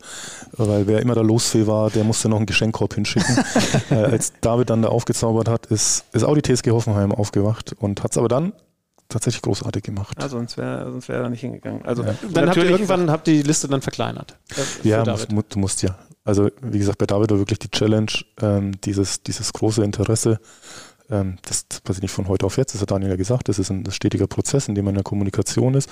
Aber der, der hätte 15 Zoom-Calls mit irgendwelchen Sportdirektoren oder Trainern machen können. Das ist ja auch nicht Sinn der Sache, sondern du musst dann an der Vielzahl an, an Interessenten schon mit dem Spieler zusammen eine, eine Vorauswahl treffen und sagst, Mensch, pass auf, es gerade echt brutal, was bei dir los ist, aber lass mal schauen, die drei, vier, fünf oder whatever, wenn das wirklich die Kandidaten sind, mit denen wir uns intensiver beschäftigen sollen, dann versuchen wir da jetzt auch die Gespräche zu führen. Aber du schleppst ihn jetzt nicht in, in 17 Zoom-Calls mit, mit irgendwelchen Trainern oder Sportdirektoren. Ja, gibt ja Gruppenchats, ne? Können wir, können wir auch machen. Können wir per WhatsApp einfach mal sagen, kommst du? Nee, Absage, tschüss. David Raum zu verkaufen. Ebay Kleinanzeigen. Und dann kriegst du da so. Falsch, der war zu verschenken, weil es ablösefrei war. Ne? Hier ist nochmal diese App, die mittlerweile schon wieder weg ist, wo man, wo man sich in Gruppenräumen Klapphaus. Klapphaus. Einfach mal David Raum bei Klapphaus und dann sollen sie sich da hinsetzen und äh, Fragen stellen. Jungs, ich scroll hier durch unseren Fragenkatalog und blicke auf die Uhr. Wir haben ungefähr ein Viertel vielleicht abgearbeitet. Also hier stehen noch so Sachen wie, wie identifiziert ihr überhaupt, mit welchen Spielern ihr zusammenarbeiten wollt, wie kommt es überhaupt dazu? Ähm, all die Dinge, was Stüdi vorhin schon angerissen hat, auch neben dem ganzen äh, Daily Business, was Verträge und Wechsel und so weiter angeht. Ich würde Folgendes vorschlagen. Wir treffen uns einfach nochmal zu einer zweiten Runde, weil es ist tatsächlich gestern so gewesen, als ich das so ein bisschen kryptisch auf Twitter angedeutet hatte, dass wir äh, mal dieses Thema Berater ein bisschen intensiver heute begutachten, kamen auch so viele Fragen an und wirklich auch echt viele gute, interessante äh, Aspekte auch nochmal. Mein Vorschlag wäre, wir machen nochmal ein wie nennt man das in eurer Branche? Follow-up wahrscheinlich oder so? Benny, oh, Benny wer, so wer, wer, 117 Folgen auf, auf die Premiere wartet, der geht auch gerne mit euch einen Recall. Von daher von unserer Seite. Wäre jetzt mein Vorschlag, weil hier, sind, weil hier sind wirklich noch so viele Themen. Ähm, da merkt man einfach, da haben wir und offensichtlich auch die Hörer und Hörerinnen noch so ein bisschen Rede- und Nachholbedarf, was eure Branche angeht. Und ähm, bevor wir jetzt hier noch zwei Sachen auf Krampf mit reinnehmen, die wir nur so halb beantworten können, machen wir es vielleicht lieber in aller Ausführlichkeit nochmal äh, in absehbarer Zeit, oder? Mir wäre es eine Ehre. Wir wissen jetzt, also man muss nur mal bei den Vereinen nachfragen, die an David Raum interessiert waren. Nicht jeder kommt bei euch in den Recall.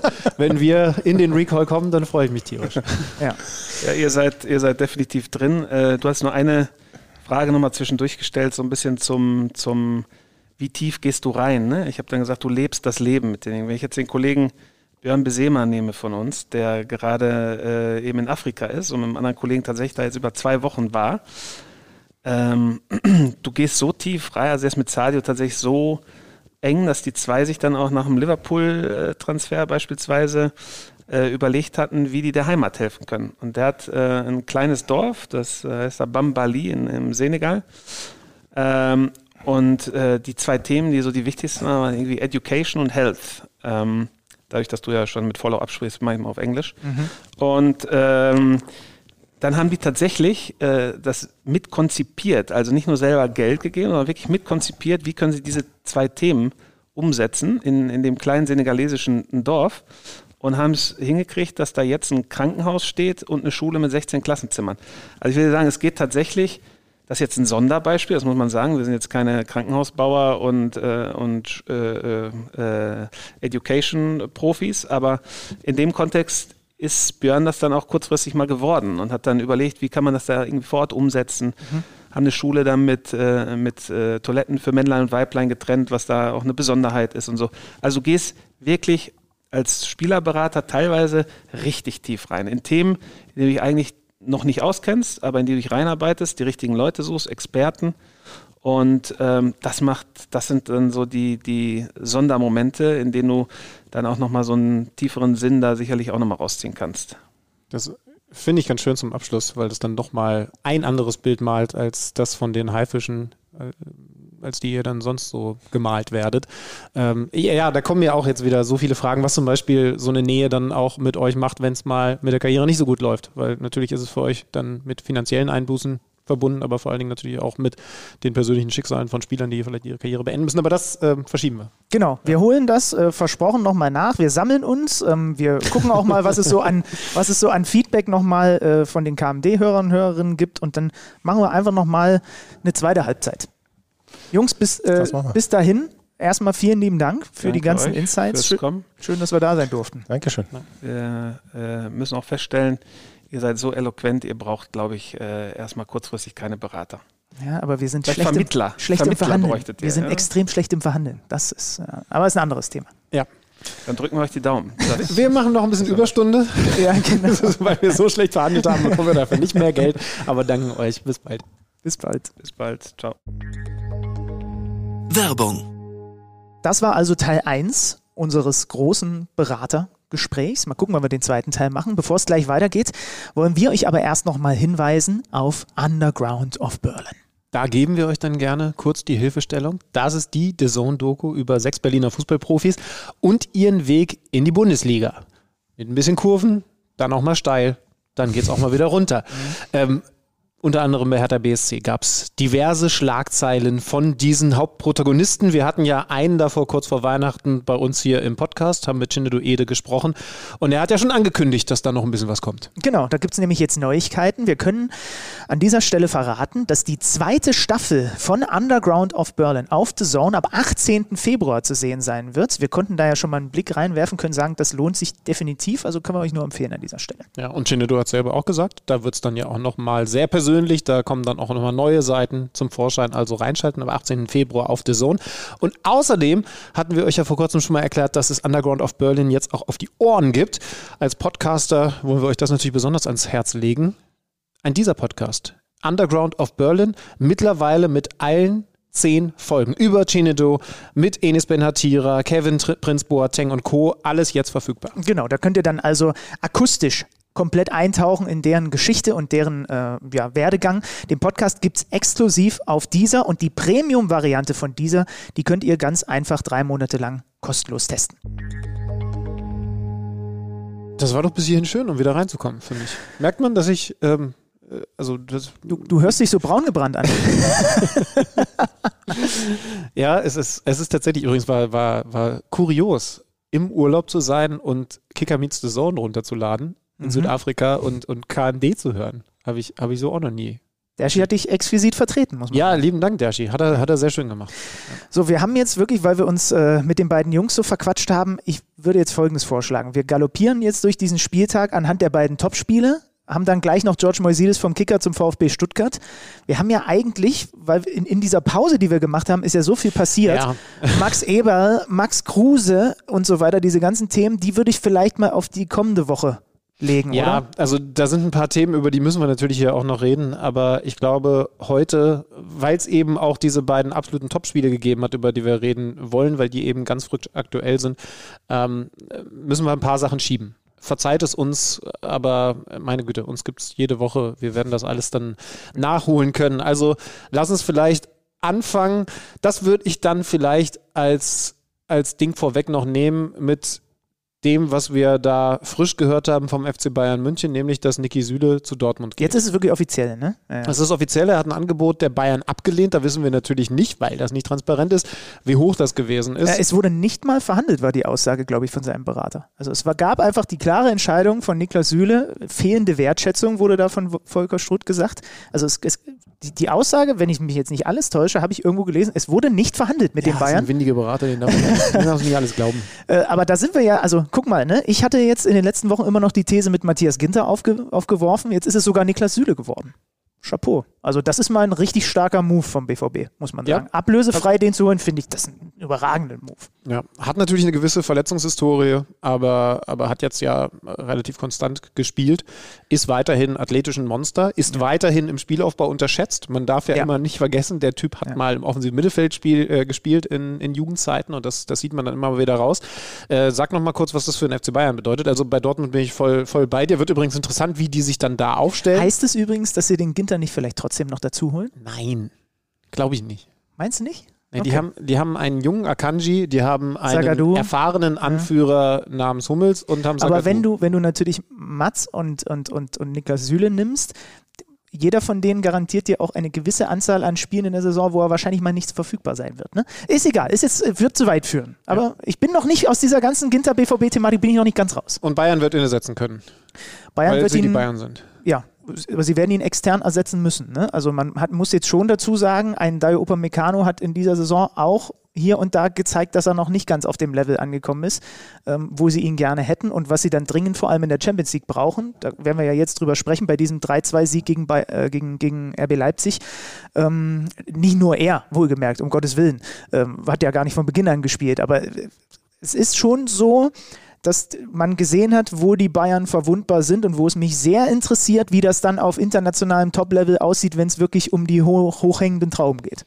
Für den Moment haben wir in der Bundesliga gelernt, dass die Bayern sogar in einem Spitzenspiel wie gegen RB Leipzig mit Jokern, mit Außenverteidigern namens Serge Gnabry und Kingsley ja. Coman spielen und gewinnen können. Ja, Denn das genau. war die Aufstellung bei diesem Spiel gegen RB Leipzig.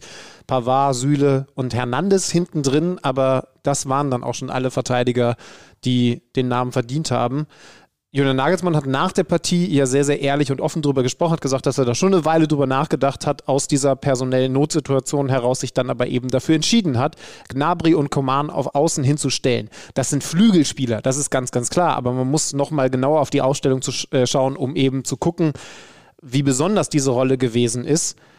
Kimmich Tolisso in der Zentrale und dazu aber eben in der Offensive Müller, Sané und Lewandowski. Mhm. Also du hast wirklich fünf Leute, da hättest du jetzt, wenn du, wenn du bei diesen alten Fußballmanagern gewesen wärst, wo das alles noch nicht so super detailliert aufgeschlüsselt gewesen wäre, einfach viermal Sturm stehen gehabt. Ja, stimmt, ja. Äh, war generell ein unterhaltsamer Kick, ne? muss man einfach sagen, weil sich RB zum Beispiel unter äh, Domenico Tedesco auch einfach traut, gegen die Bayern hinten rausspielen zu wollen. Das flog ihnen um die Ohren und einmal zu oft. Man muss ehrlich sein, das Spiel hätte auch am Ende 3-3 ausgehen können.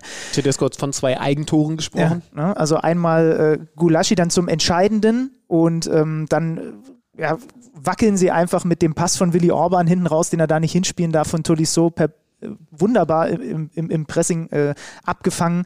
Äh, sie wollen halt nicht schlagen, das gab es in der ersten Halbzeit immer wieder. Du hast aber auch gesehen, sie haben die Qualität dann in vielen Situationen auch gehabt, tatsächlich das Bayern-Pressing zu überspielen. Also sie hatten auch immer wieder ihre Momente, wo dann plötzlich du dir dachtest, ja, ja, da ist aber bei den Bayern jetzt ganz schön viel Luft und ganz schön viel Platz. Ja, am Ende war die Idee von Tedesco gepaart mit der Idee von Nagelsmann, so offensiv zu spielen ähm, der Grund dafür, dass das ein sehr, sehr attraktives Fußballspiel ja. gewesen ist. War super. Ja. Die Bayern machen eben, du sagst es richtig, aber die Bayern machen drei Tore nach Balleroberungen und auch das muss man ja nochmal hervorheben. Es ist nicht nur so, dass du offensiv mit Ballbesitz über die Außen kommen kannst, sondern du hast natürlich auch ganz anders gegen den Ball denkende Spieler. Und du kannst vorne drauf pressen. Ja. Das können die Bayern auch so. Aber natürlich geht da ein Gnabry rechts, ein Koman links nochmal ein bisschen anders auf die Außenverteidiger des Gegners drauf, als das vielleicht ein Pavard als Außenverteidiger machen würde. Als Joker, ne? nur für diejenigen, die diesen Begriff nicht so geläufig haben, so nennt Nagelsmann ja diese Außenspieler, weil man eben ab Joker auch unterschiedlich einsetzen kann und er hat sie sehr offensiv eingesetzt. Tolisso mit seiner Pressing-Aktion ähm, äh, erzwingt er das 1-0 und mit seinem Pass, diesem wunderbaren Ball in die Tiefe, bereitet er mit dem, das war dann der vorletzte Pass, das 2-1 vor. Einfach nur mal, der war vor, ist noch nicht so lange her, da wusste man gar nicht, was macht er überhaupt noch bei den Bayern. So, jetzt macht er ganz schön viel bei den Bayern und gewinnt ihn mit dieses Spiel. Wie hast du Leroy Sané gesehen? Das war schon sehr krass in diesem Spiel, muss ich sagen. Also wie er immer wieder hinter den, hinter den Leipziger Sechsern aufgetaucht, aber wie er auch immer wieder mit nach hinten gearbeitet hat. Ja, ja, Na? genau. Also, was natürlich sehr, sehr nötig gewesen ist. Da hatte ich gerade bei ihm das Gefühl, dass der ähm, bei der letzten Ansprache in der Kabine nochmal ganz genau hingehört hat, denn da wird Julian Nagelsmann natürlich nochmal gesagt haben, er geht heute ins Risiko. Ja. Und das ist erst einmal ja was, was die Mannschaft, ja, vielleicht die drei Jungs da hinten ausgenommen, cool gefunden haben wird. Dass man eben sagt, ja geil, wir, wir setzen jetzt auf Offensive und wir sind die Bayern und wir machen das.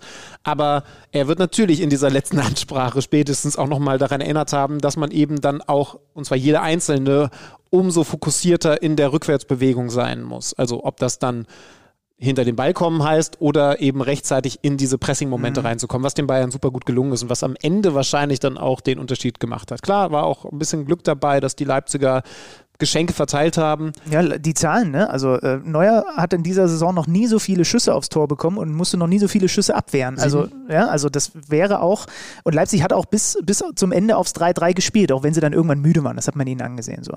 Ähm, ja, aber du darfst dir halt gegen die Bayern einfach so viele Fehler, so viele Eigentore, wie es Domenico Tedesco äh, nennt, nicht erlauben. Äh, es gab jetzt noch die äh, Info auch noch aus, aus, äh, aus Bayern-Kreisen, dass äh, Manuel Neuer fehlen wird, vier bis sechs Wochen nach Knie-OP.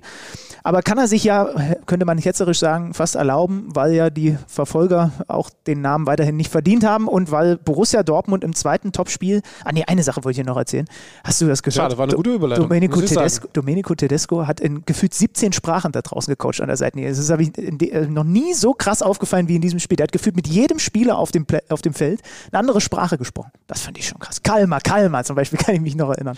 Offensichtlich nicht die richtige Sprache, hat, äh, um dir eine Überleitung zu Ja, geben. danke. Ja.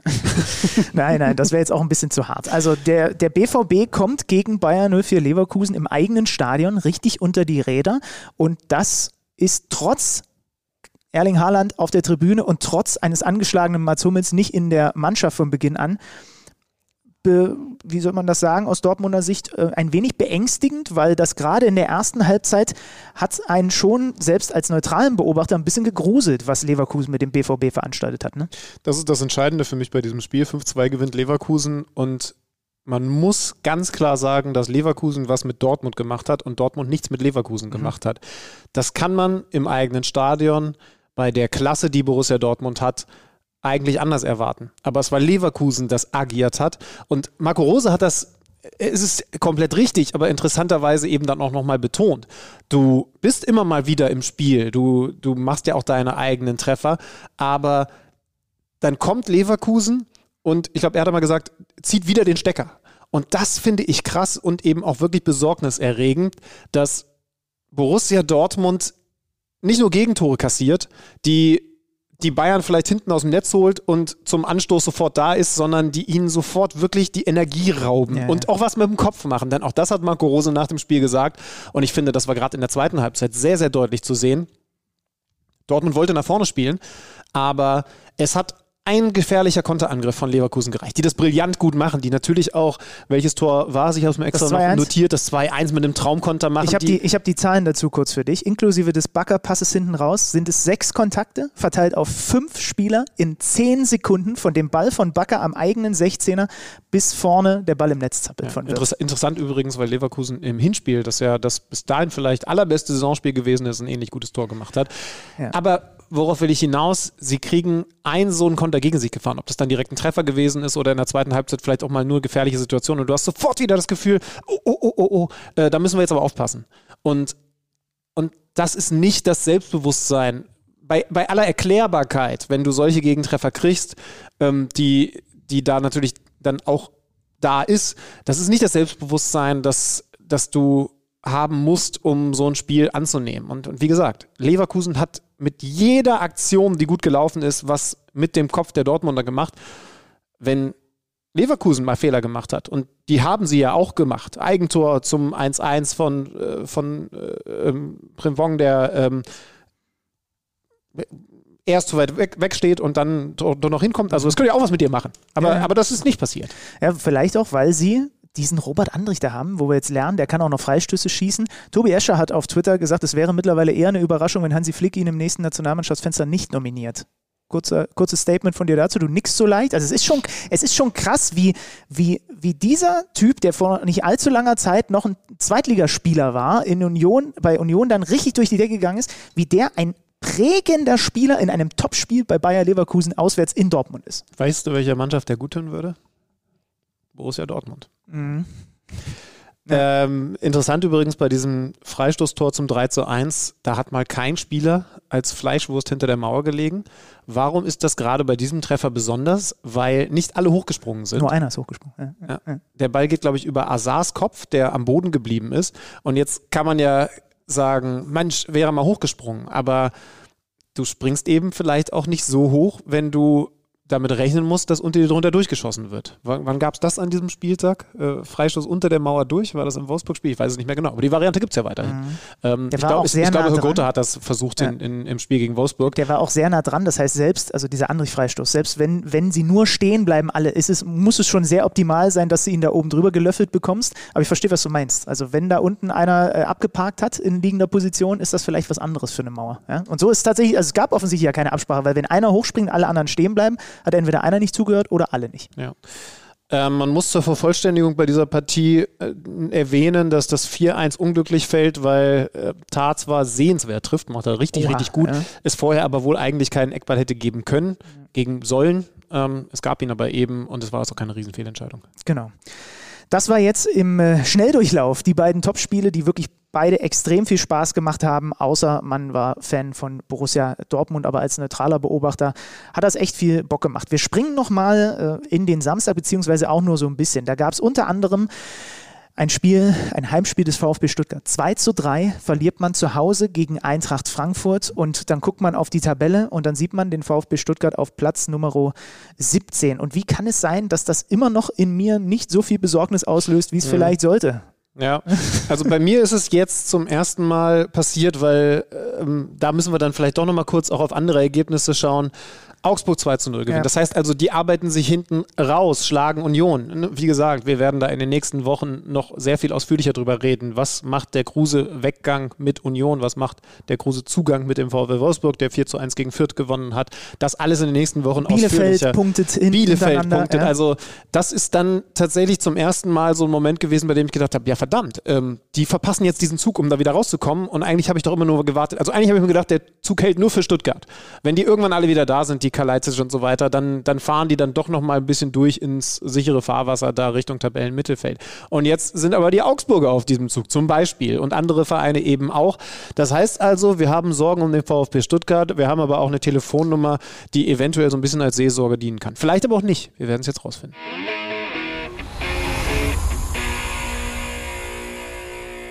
Der VfB Stuttgart wird wieder eine tolle Saison spielen. Der VfB Stuttgart wird selbst mit Verletzungsproblemen gut durch diese Saison kommen. Das hat gesagt Alexander Schlüter.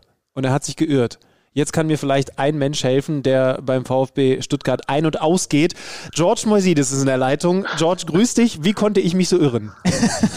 hallo, ihr, hallo, ihr beiden. Du konntest dich gar nicht äh, äh irren. Ich bin ganz ehrlich, ich hätte das genauso äh, äh wiederholt, wie du es auch gesagt hast. Also ich war, äh, sage ich mal, bis ja, ja eigentlich bis kurz vor vor Winterpause äh, absolut der gleichen Meinung. Ich habe immer gedacht, okay, das da steckt zu viel drin, als dass sich da äh, äh Auflösungserscheinungen ergeben. Aber mittlerweile muss man sagen, hat sich die Situation doch um einiges verschärft. Inwieweit drückt sich das denn aus? Also ich fand jetzt die Aussagen vom Trainer sehr, sehr interessant. Äh, viele Leute aus dem Umfeld und natürlich aus der Mannschaft direkt sind jetzt auch, was die Tonalität angeht, anders unterwegs. Heißt aber, dass auch der Verein jetzt dann aufgewacht ist und merkt, ähm, also das ist jetzt knüppelharter Abstiegskampf und es kann auch schief ausgehen? Ich, ich glaube schon, dass es, also sagen wir so, den, den Führenden ist es zumindest mal ganz sicher bewusst. Ob es jetzt bei allen äh, Jungs, die teilweise noch 18, 19 sind, ob die das wirklich so verinnerlichen oder ob für die das einfach äh, im Endeffekt einfach dazugehört, weiß ich jetzt nicht, kann ich so nicht sagen, äh, ist auch schwer zu beantworten. Äh, bei den Führenden ist es sicherlich angekommen. Ich meine, diese ganze Gemengelage ist natürlich schon, wie soll man sagen, ist natürlich alles irgendwie zusammengekommen. Äh, vor der Saison habe ich witzigerweise genau das Thema aufgegriffen gehabt in unserem Sonderheft, als ich damals äh, wirklich so ein bisschen ge geungt habe, äh, ob eben diese Gedankengänge, die Sven Mislint hat, eben hatte, auch wirklich aufgehen. Also von wegen, man gibt Spieler ab und man hat quasi hinten dran welche so herangezogen, die in diese Rolle schlüpfen können.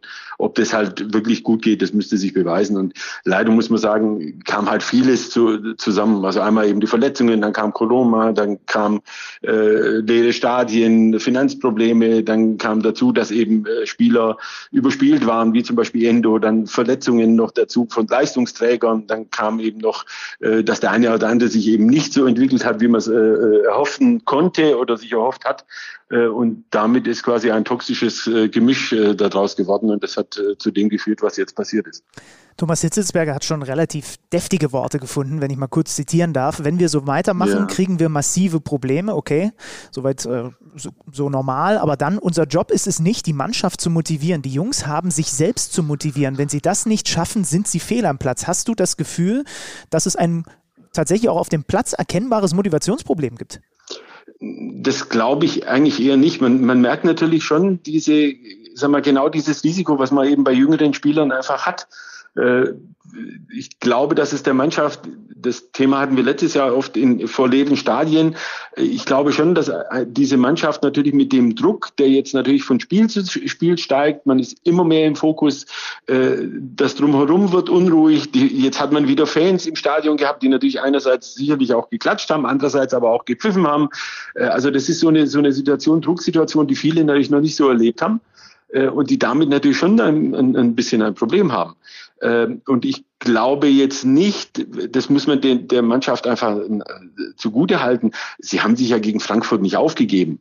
Ja, ich meine, äh, du hättest ja so ein Spiel auch äh, locker mal einfach nur 3-0 verlieren können, ohne, ohne zu zucken oder sonst irgendwas. Man hat ja auch vor Jahren mal, glaube ich, 5-0 oder was es war, in, in, in Augsburg verloren. Da war klar, dass diese Mannschaft einfach keine Lust mehr hat. Ähm, aber da muss man einfach sagen, sie versucht, sie tut, aber man muss auch sehen, äh, meiner Meinung nach fehlt es einfach an, an, in gewissen Stellen einfach an der nötigen Qualität. Das ist halt einfach so. George, du nimmst also die Mannschaft in die Pflicht, man hört deutlich raus, dass es über die Verletzungsprobleme eben dann auch ein Qualitätsproblem im Kader gibt. Da muss man dann den Namen Sven Mislintat mit dazu nehmen. Du hast nicht den Namen des Trainers genannt bei der Aufzählung der Probleme. Nimmst du Pellegrino Materazzo da raus? Also rausnehmen kann man natürlich niemanden, das ist ja völlig klar. Jeder, jeder hat ja irgendwo einen Teil an, der, an, der, an, an dieser Misere. Wobei ich immer sage, Misere ist ja relativ. Dass diese Mannschaft so jung ist, dass sie unerfahren ist, auch wenn es äh, Sven Mislint hat un, ungern hört, weil das so eine Art wiederkehrende Platte ist.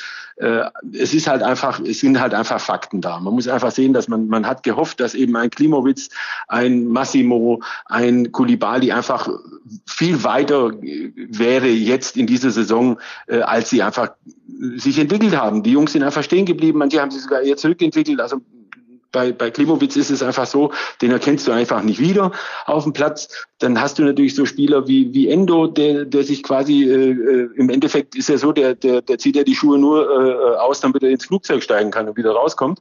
Äh, Im Endeffekt ist er nur unterwegs mit der Nationalmannschaft, spielt Woche für Woche überall.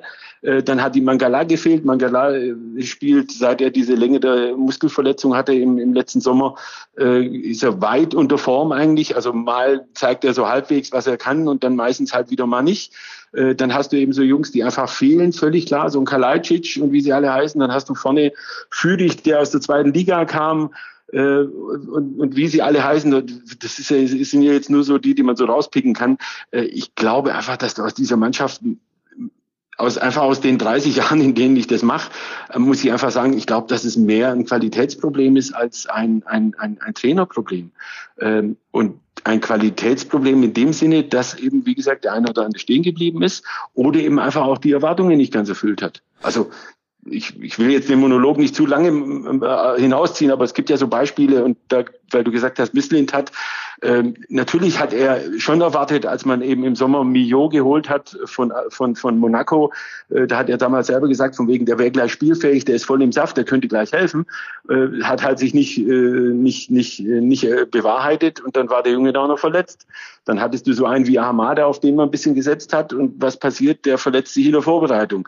Dann hast du äh, mit Beas äh, angeblich das beste türkische Talent geholt äh, und der hat den Sprung halt auch noch nicht geschafft. Da muss man einfach schon sagen, da gab es schon den einen oder anderen, der diese Erwartungen nicht erfüllen konnte. Ähm, aber wie gesagt, es ist ja immer schwierig, äh, äh, mit, mit, dem Finger drauf zu deuten, wenn man einfach sagt, der Beas hat halt auch nicht viel oder eigentlich nichts gekostet und, und so Zeug. Also von daher denke ich, ja, mit den Mitteln, die sie haben, haben sie es versucht und es kann halt manchmal gut gehen und es geht aber manchmal schief. Also deswegen finde ich auch so wie sie es aktuell handhaben, dass sie im Endeffekt versuchen, Ruhe oder eigentlich Ruhe bewahren und auch mit dem Trainer weitermachen und auch einfach diesen Weg weitergehen, halte ich jetzt auch nicht für verkehrt. unterm Strich ein Punkt aus den letzten sechs Spielen, vorletzter mhm. vier Punkte hinterm rettenden Ufer. Jetzt geht es auswärts nach Leverkusen, das ist schwer genug. Dann heißen die Gegner Bochum, Hoffenheim, Gladbach, Union. Ähm, wenn ich diese Aussagen von Sven Missintat immer wieder höre, dann bekomme ich den Eindruck, dass er eher mit äh, Matarazzo mitgehen würde, wenn im Verein Stimmen laut werden, wir müssen jetzt die Patrone Trainerwechsel zücken. Ähm, und beide haben sich ja auch, wenn ich das richtig verstanden habe, so committed, wir wären auch in der zweiten Liga mit am Start. Äh, du bist näher dran, siehst du es auch so? Also hängt das Schicksal von äh, Pellegrino Matarazzo ganz eng mit dem Schicksal von Sven Missintat zusammen und er würde sich dann eher dem Trainer anschließen, wenn der Weg da zu Ende ist? Dass es natürlich äh, intern in der Führung sicher auch gespaltene Meinungen gibt, ist ja keine Frage. Ähm, das ist auch ganz normal, dass natürlich gerade von den, von den Oberen der eine oder andere natürlich ein bisschen unruhig wird. Also gerade Aufsichtsrat oder auch wer da sonst noch alles mit, mitredet. Ähm, am Sonntag hat äh, Sven Mislint hat sich ganz klar für einen Verbleib ausgesprochen. Also hat sich ganz klar dazu bekannt, dass er auch mit in die zweite Liga geht. Er hat auch gesagt, dass Pellegrino Matarazzo, mit ihm hätte er gesprochen, er hätte sich auch, wie, wie es so schön neudeutsch heißt, committed. Äh, von daher, diese Aussage steht. Auf der anderen Seite wissen wir doch alle auch, äh, wenn das Ganze doch ab nach wirklich jetzt in, im Abstieg enden würde, werden die Karten neu gemischt. Dann musst du ja nur warten, bis plötzlich irgendein Verein kommt. Ich spinne jetzt mal vor mich hin und sage Beispiel, vielleicht Gladbach, vielleicht X, vielleicht Dortmund, vielleicht wer auch immer, wo es ein bisschen Probleme gibt oder Wolfsburg oder so, die dann sagen, weißt du was, die sind ab in Schippen, wir könnten den Materazzo jetzt holen, der hat gute Arbeit gemacht. So. Und dann wird sich zeigen, ob, äh, ob diese, diese Worte, die man da jetzt gegeben hat, ob die auch wirklich äh, halten oder ob man sich nicht plötzlich doch auch darauf besinnt und sagt, ja, wir wollen den Weg frei machen. Äh, man muss zwar quasi den Weg frei machen, um den alten Weg fortzuführen und bla bla. Also wie gesagt, in, in dem Geschäft ist alles, was, äh, wie es immer so schön heißt, nichts ist so alt wie die Zeitung von morgen, wie die Zeitung von heute. Äh, da würde ich natürlich jetzt nie, mich nicht darauf verlassen, aber ich glaube, in der jetzigen aktuellen Situation, in der, ich sag mal, in der näheren Zukunft, glaube ich schon, dass das Ganze äh, Bestand haben wird. Also da, da glaube ich nicht, das kann sich auch der Verein auch nicht leisten, weil man sieht auch in, den, in der Stimmung auch um den Verein rum. Es gibt sicherlich den einen oder anderen, der unruhig wird, aber du hast auch ganz viele, die einfach sagen, äh, der Markt, was, was gibt der Markt denn auch her an, an Beispiel an Trainern oder an Sportdirektoren? Das, also von daher denke ich, ist es schon eine Geschichte, die Bestand haben kann. Aber wie gesagt, äh, äh, naja, morgen ist mal wieder schlauer und übermorgen. George, wir gucken mal, wir werden sehr wahrscheinlich, also es war jetzt Spieltag 21, ich glaube mal äh, sehr, dass wir in den kommenden Wochen nochmal miteinander quatschen hier an dieser Stelle, bin mir sehr sicher. Und was dann auch immer der Auslöser ist, ne? ob es vielleicht ein Befreiungsschlag ist und plötzlich kommen sie in einen Tritt oder ob es dann tatsächlich äh, noch düsterer aussieht oder ob es tatsächlich Personalentscheidungen sind auf äh, äh, der leitenden Ebene. George, vielen lieben Dank erstmal für deine ja, Zeit und ähm, sehr, sehr dann äh, sieh zu, dass du äh, dann spätestens Richtung Donnerstag den, den nächsten, den nächsten Printartikel äh, zustande bekommst, der dann am Nachmittag schon wieder überholt ist. ja.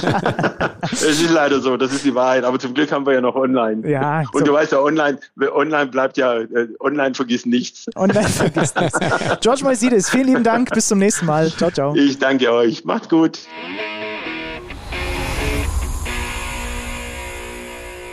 Ja, wir haben es gesagt. Stuttgart macht Sorgen. Andere Vereine machen Hoffnung. Also den eigenen Fans.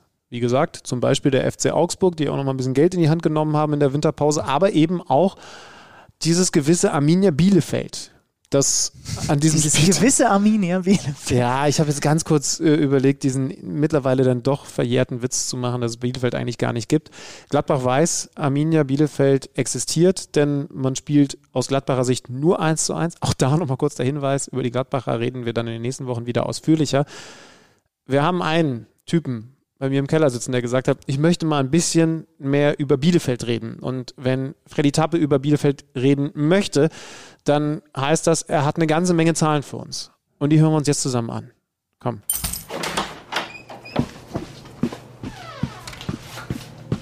Neues aus dem Datenkeller. Präsentiert von Tipico Sportwetten.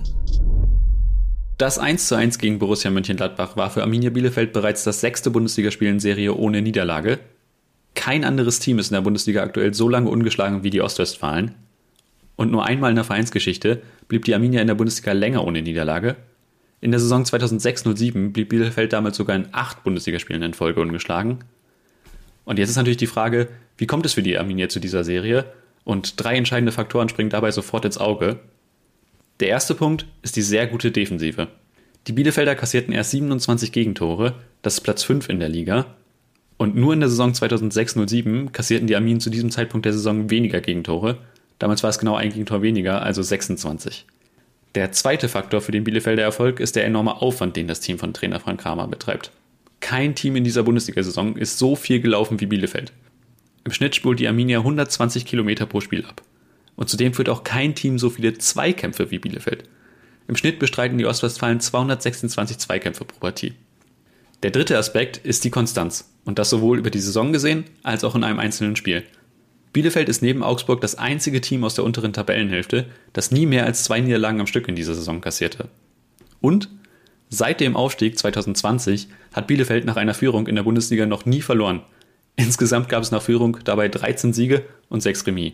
Das heißt also, es gibt auch keine Leistungseinbrüche während eines Spiels. Ob der Lauf der Arminia weitergeht, seht ihr am Sonntag auf der Zone.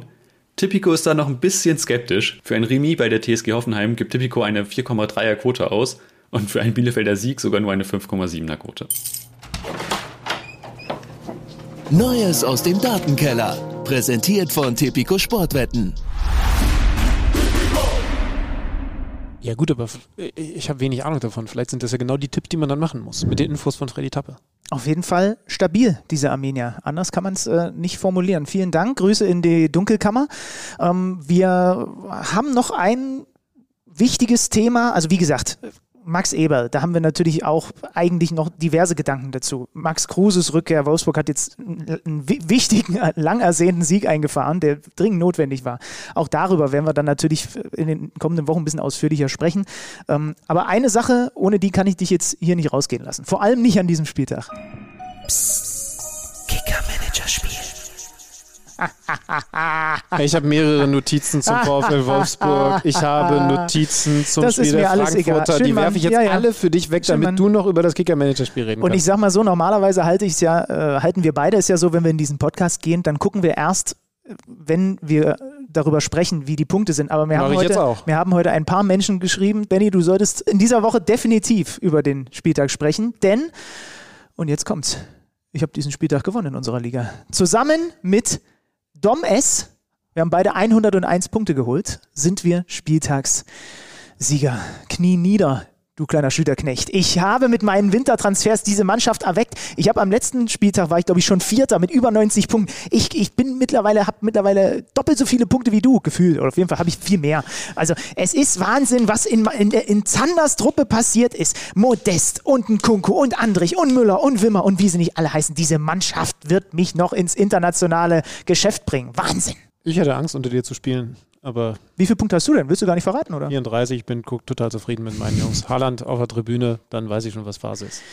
Wir haben zum äh, Abschluss noch eine Sache, die wir euch mit an die Hand geben wollen. Und zwar gibt es vom Kicker einen neuen Podcast. Und der beschäftigt sich mit der NFL was ja gerade thematisch ganz gut passend ist. Nennt sich Icing the Kicker. Du kannst mir vielleicht erklären, das ist ein Football-Fachbegriff, was das bedeutet? Weißt du wirklich nicht? Ne? Ich weiß nicht, was das bedeutet, nein? Das ist ein bestimmter taktischer Move, den gegnerische Trainer gerne machen, wenn es den entscheidenden Kick gibt. Das heißt also, es steht, sagen wir mal, 25 zu 23, es sind noch zwei Sekunden okay. zu spielen, Zeit natürlich angehalten und jetzt ist klar, es wird das entscheidende Field Goal geben. Geschossen von wem? Vom Kicker. Tom Brady, nein. und ähm, dann ist er bereit, alles ist soweit aufgestellt, du weißt, wie das dann aussieht, ne? Ja, ja. Ball wird nach hinten gespielt, Holder, ich weiß, Kicker. Axel Kruse war so. auch mal ein Kicker, weiß und ich was machst du jetzt als Trainer? Vom Gegner, wenn du noch eine Auszeit hast. Du nimmst die aber wirklich in der Hundertstel Sekunde, wenn die gerade den Ball nach hinten spielen wollen, sodass nein, der Kicker ehrlich? abzieht, weil du einfach nochmal eine Auszeit nimmst, du lässt ihn nochmal drüber nachdenken, wie wichtig dieser Versuch jetzt ist, dieser Field Goal Versuch. Das ist Icing the Kicker, also ihn zu icen, dass er kalt ist, wenn er dann zum wirklich zählenden Kick. Also oft ist es dann sogar so, dass er den dann schießt, aber die Schiedsrichter pfeifen und sagen, nee, nee, war schon Auszeit, weil er den ganz kurz vorher nochmal macht. Und äh, jetzt sage ich dir was, statistisch gesehen bringt das gar nicht viel spielen. Achso. Und das werden wir beim Super Brawl dann wieder sehen, ja? Völlig richtig. Das erleben wir beim Super Brawl. Ähm, Und erzähl noch ein bisschen was über diesen Podcast. Ich habe ihn noch nicht gehört. Ich wollte mir eigentlich für den Rückflug aus meinem Urlaubsreservoir noch Icing. Icing the Kicker, der neue NFL-Podcast vom Kicker, immer donnerstags und diese Woche logischerweise dann voller Fokus auf den Super Bowl. Ich weiß, dass das Super Bowl heißt, das war nur ein Scherz. Bitte, Ja, schreibt, mir, ein- bitte schreibt mir nicht. Und bei es ist ein. Urlaubsressort und Hasenhüttl spielt in Southampton. Jetzt haben wir alles Okay. aufgelöst hinten raus. Also könnt ihr bei den Kollegen ähm, am Donnerstag in die Super Bowl-Folge reinhören, also die zum Super Bowl führend. Wollten wir an dieser Stelle noch loswerden. Schön, schön, dass du wieder da bist, auch wenn ich es ekelhaft finde, wie braun gebrannt du bist. Das war's von mir. Äh, jetzt noch eine Verabschiedung vom Urlauber. Ich bin auch glücklich, wieder hier zu sein. Ähm, ich wäre aber trotzdem noch lieber weiter im Urlaub. Tschüss. Kicker meets the Zone, der Fußball-Podcast. Präsentiert von Tipico Sportwetten mit Alex Schlüter und Benny Zander.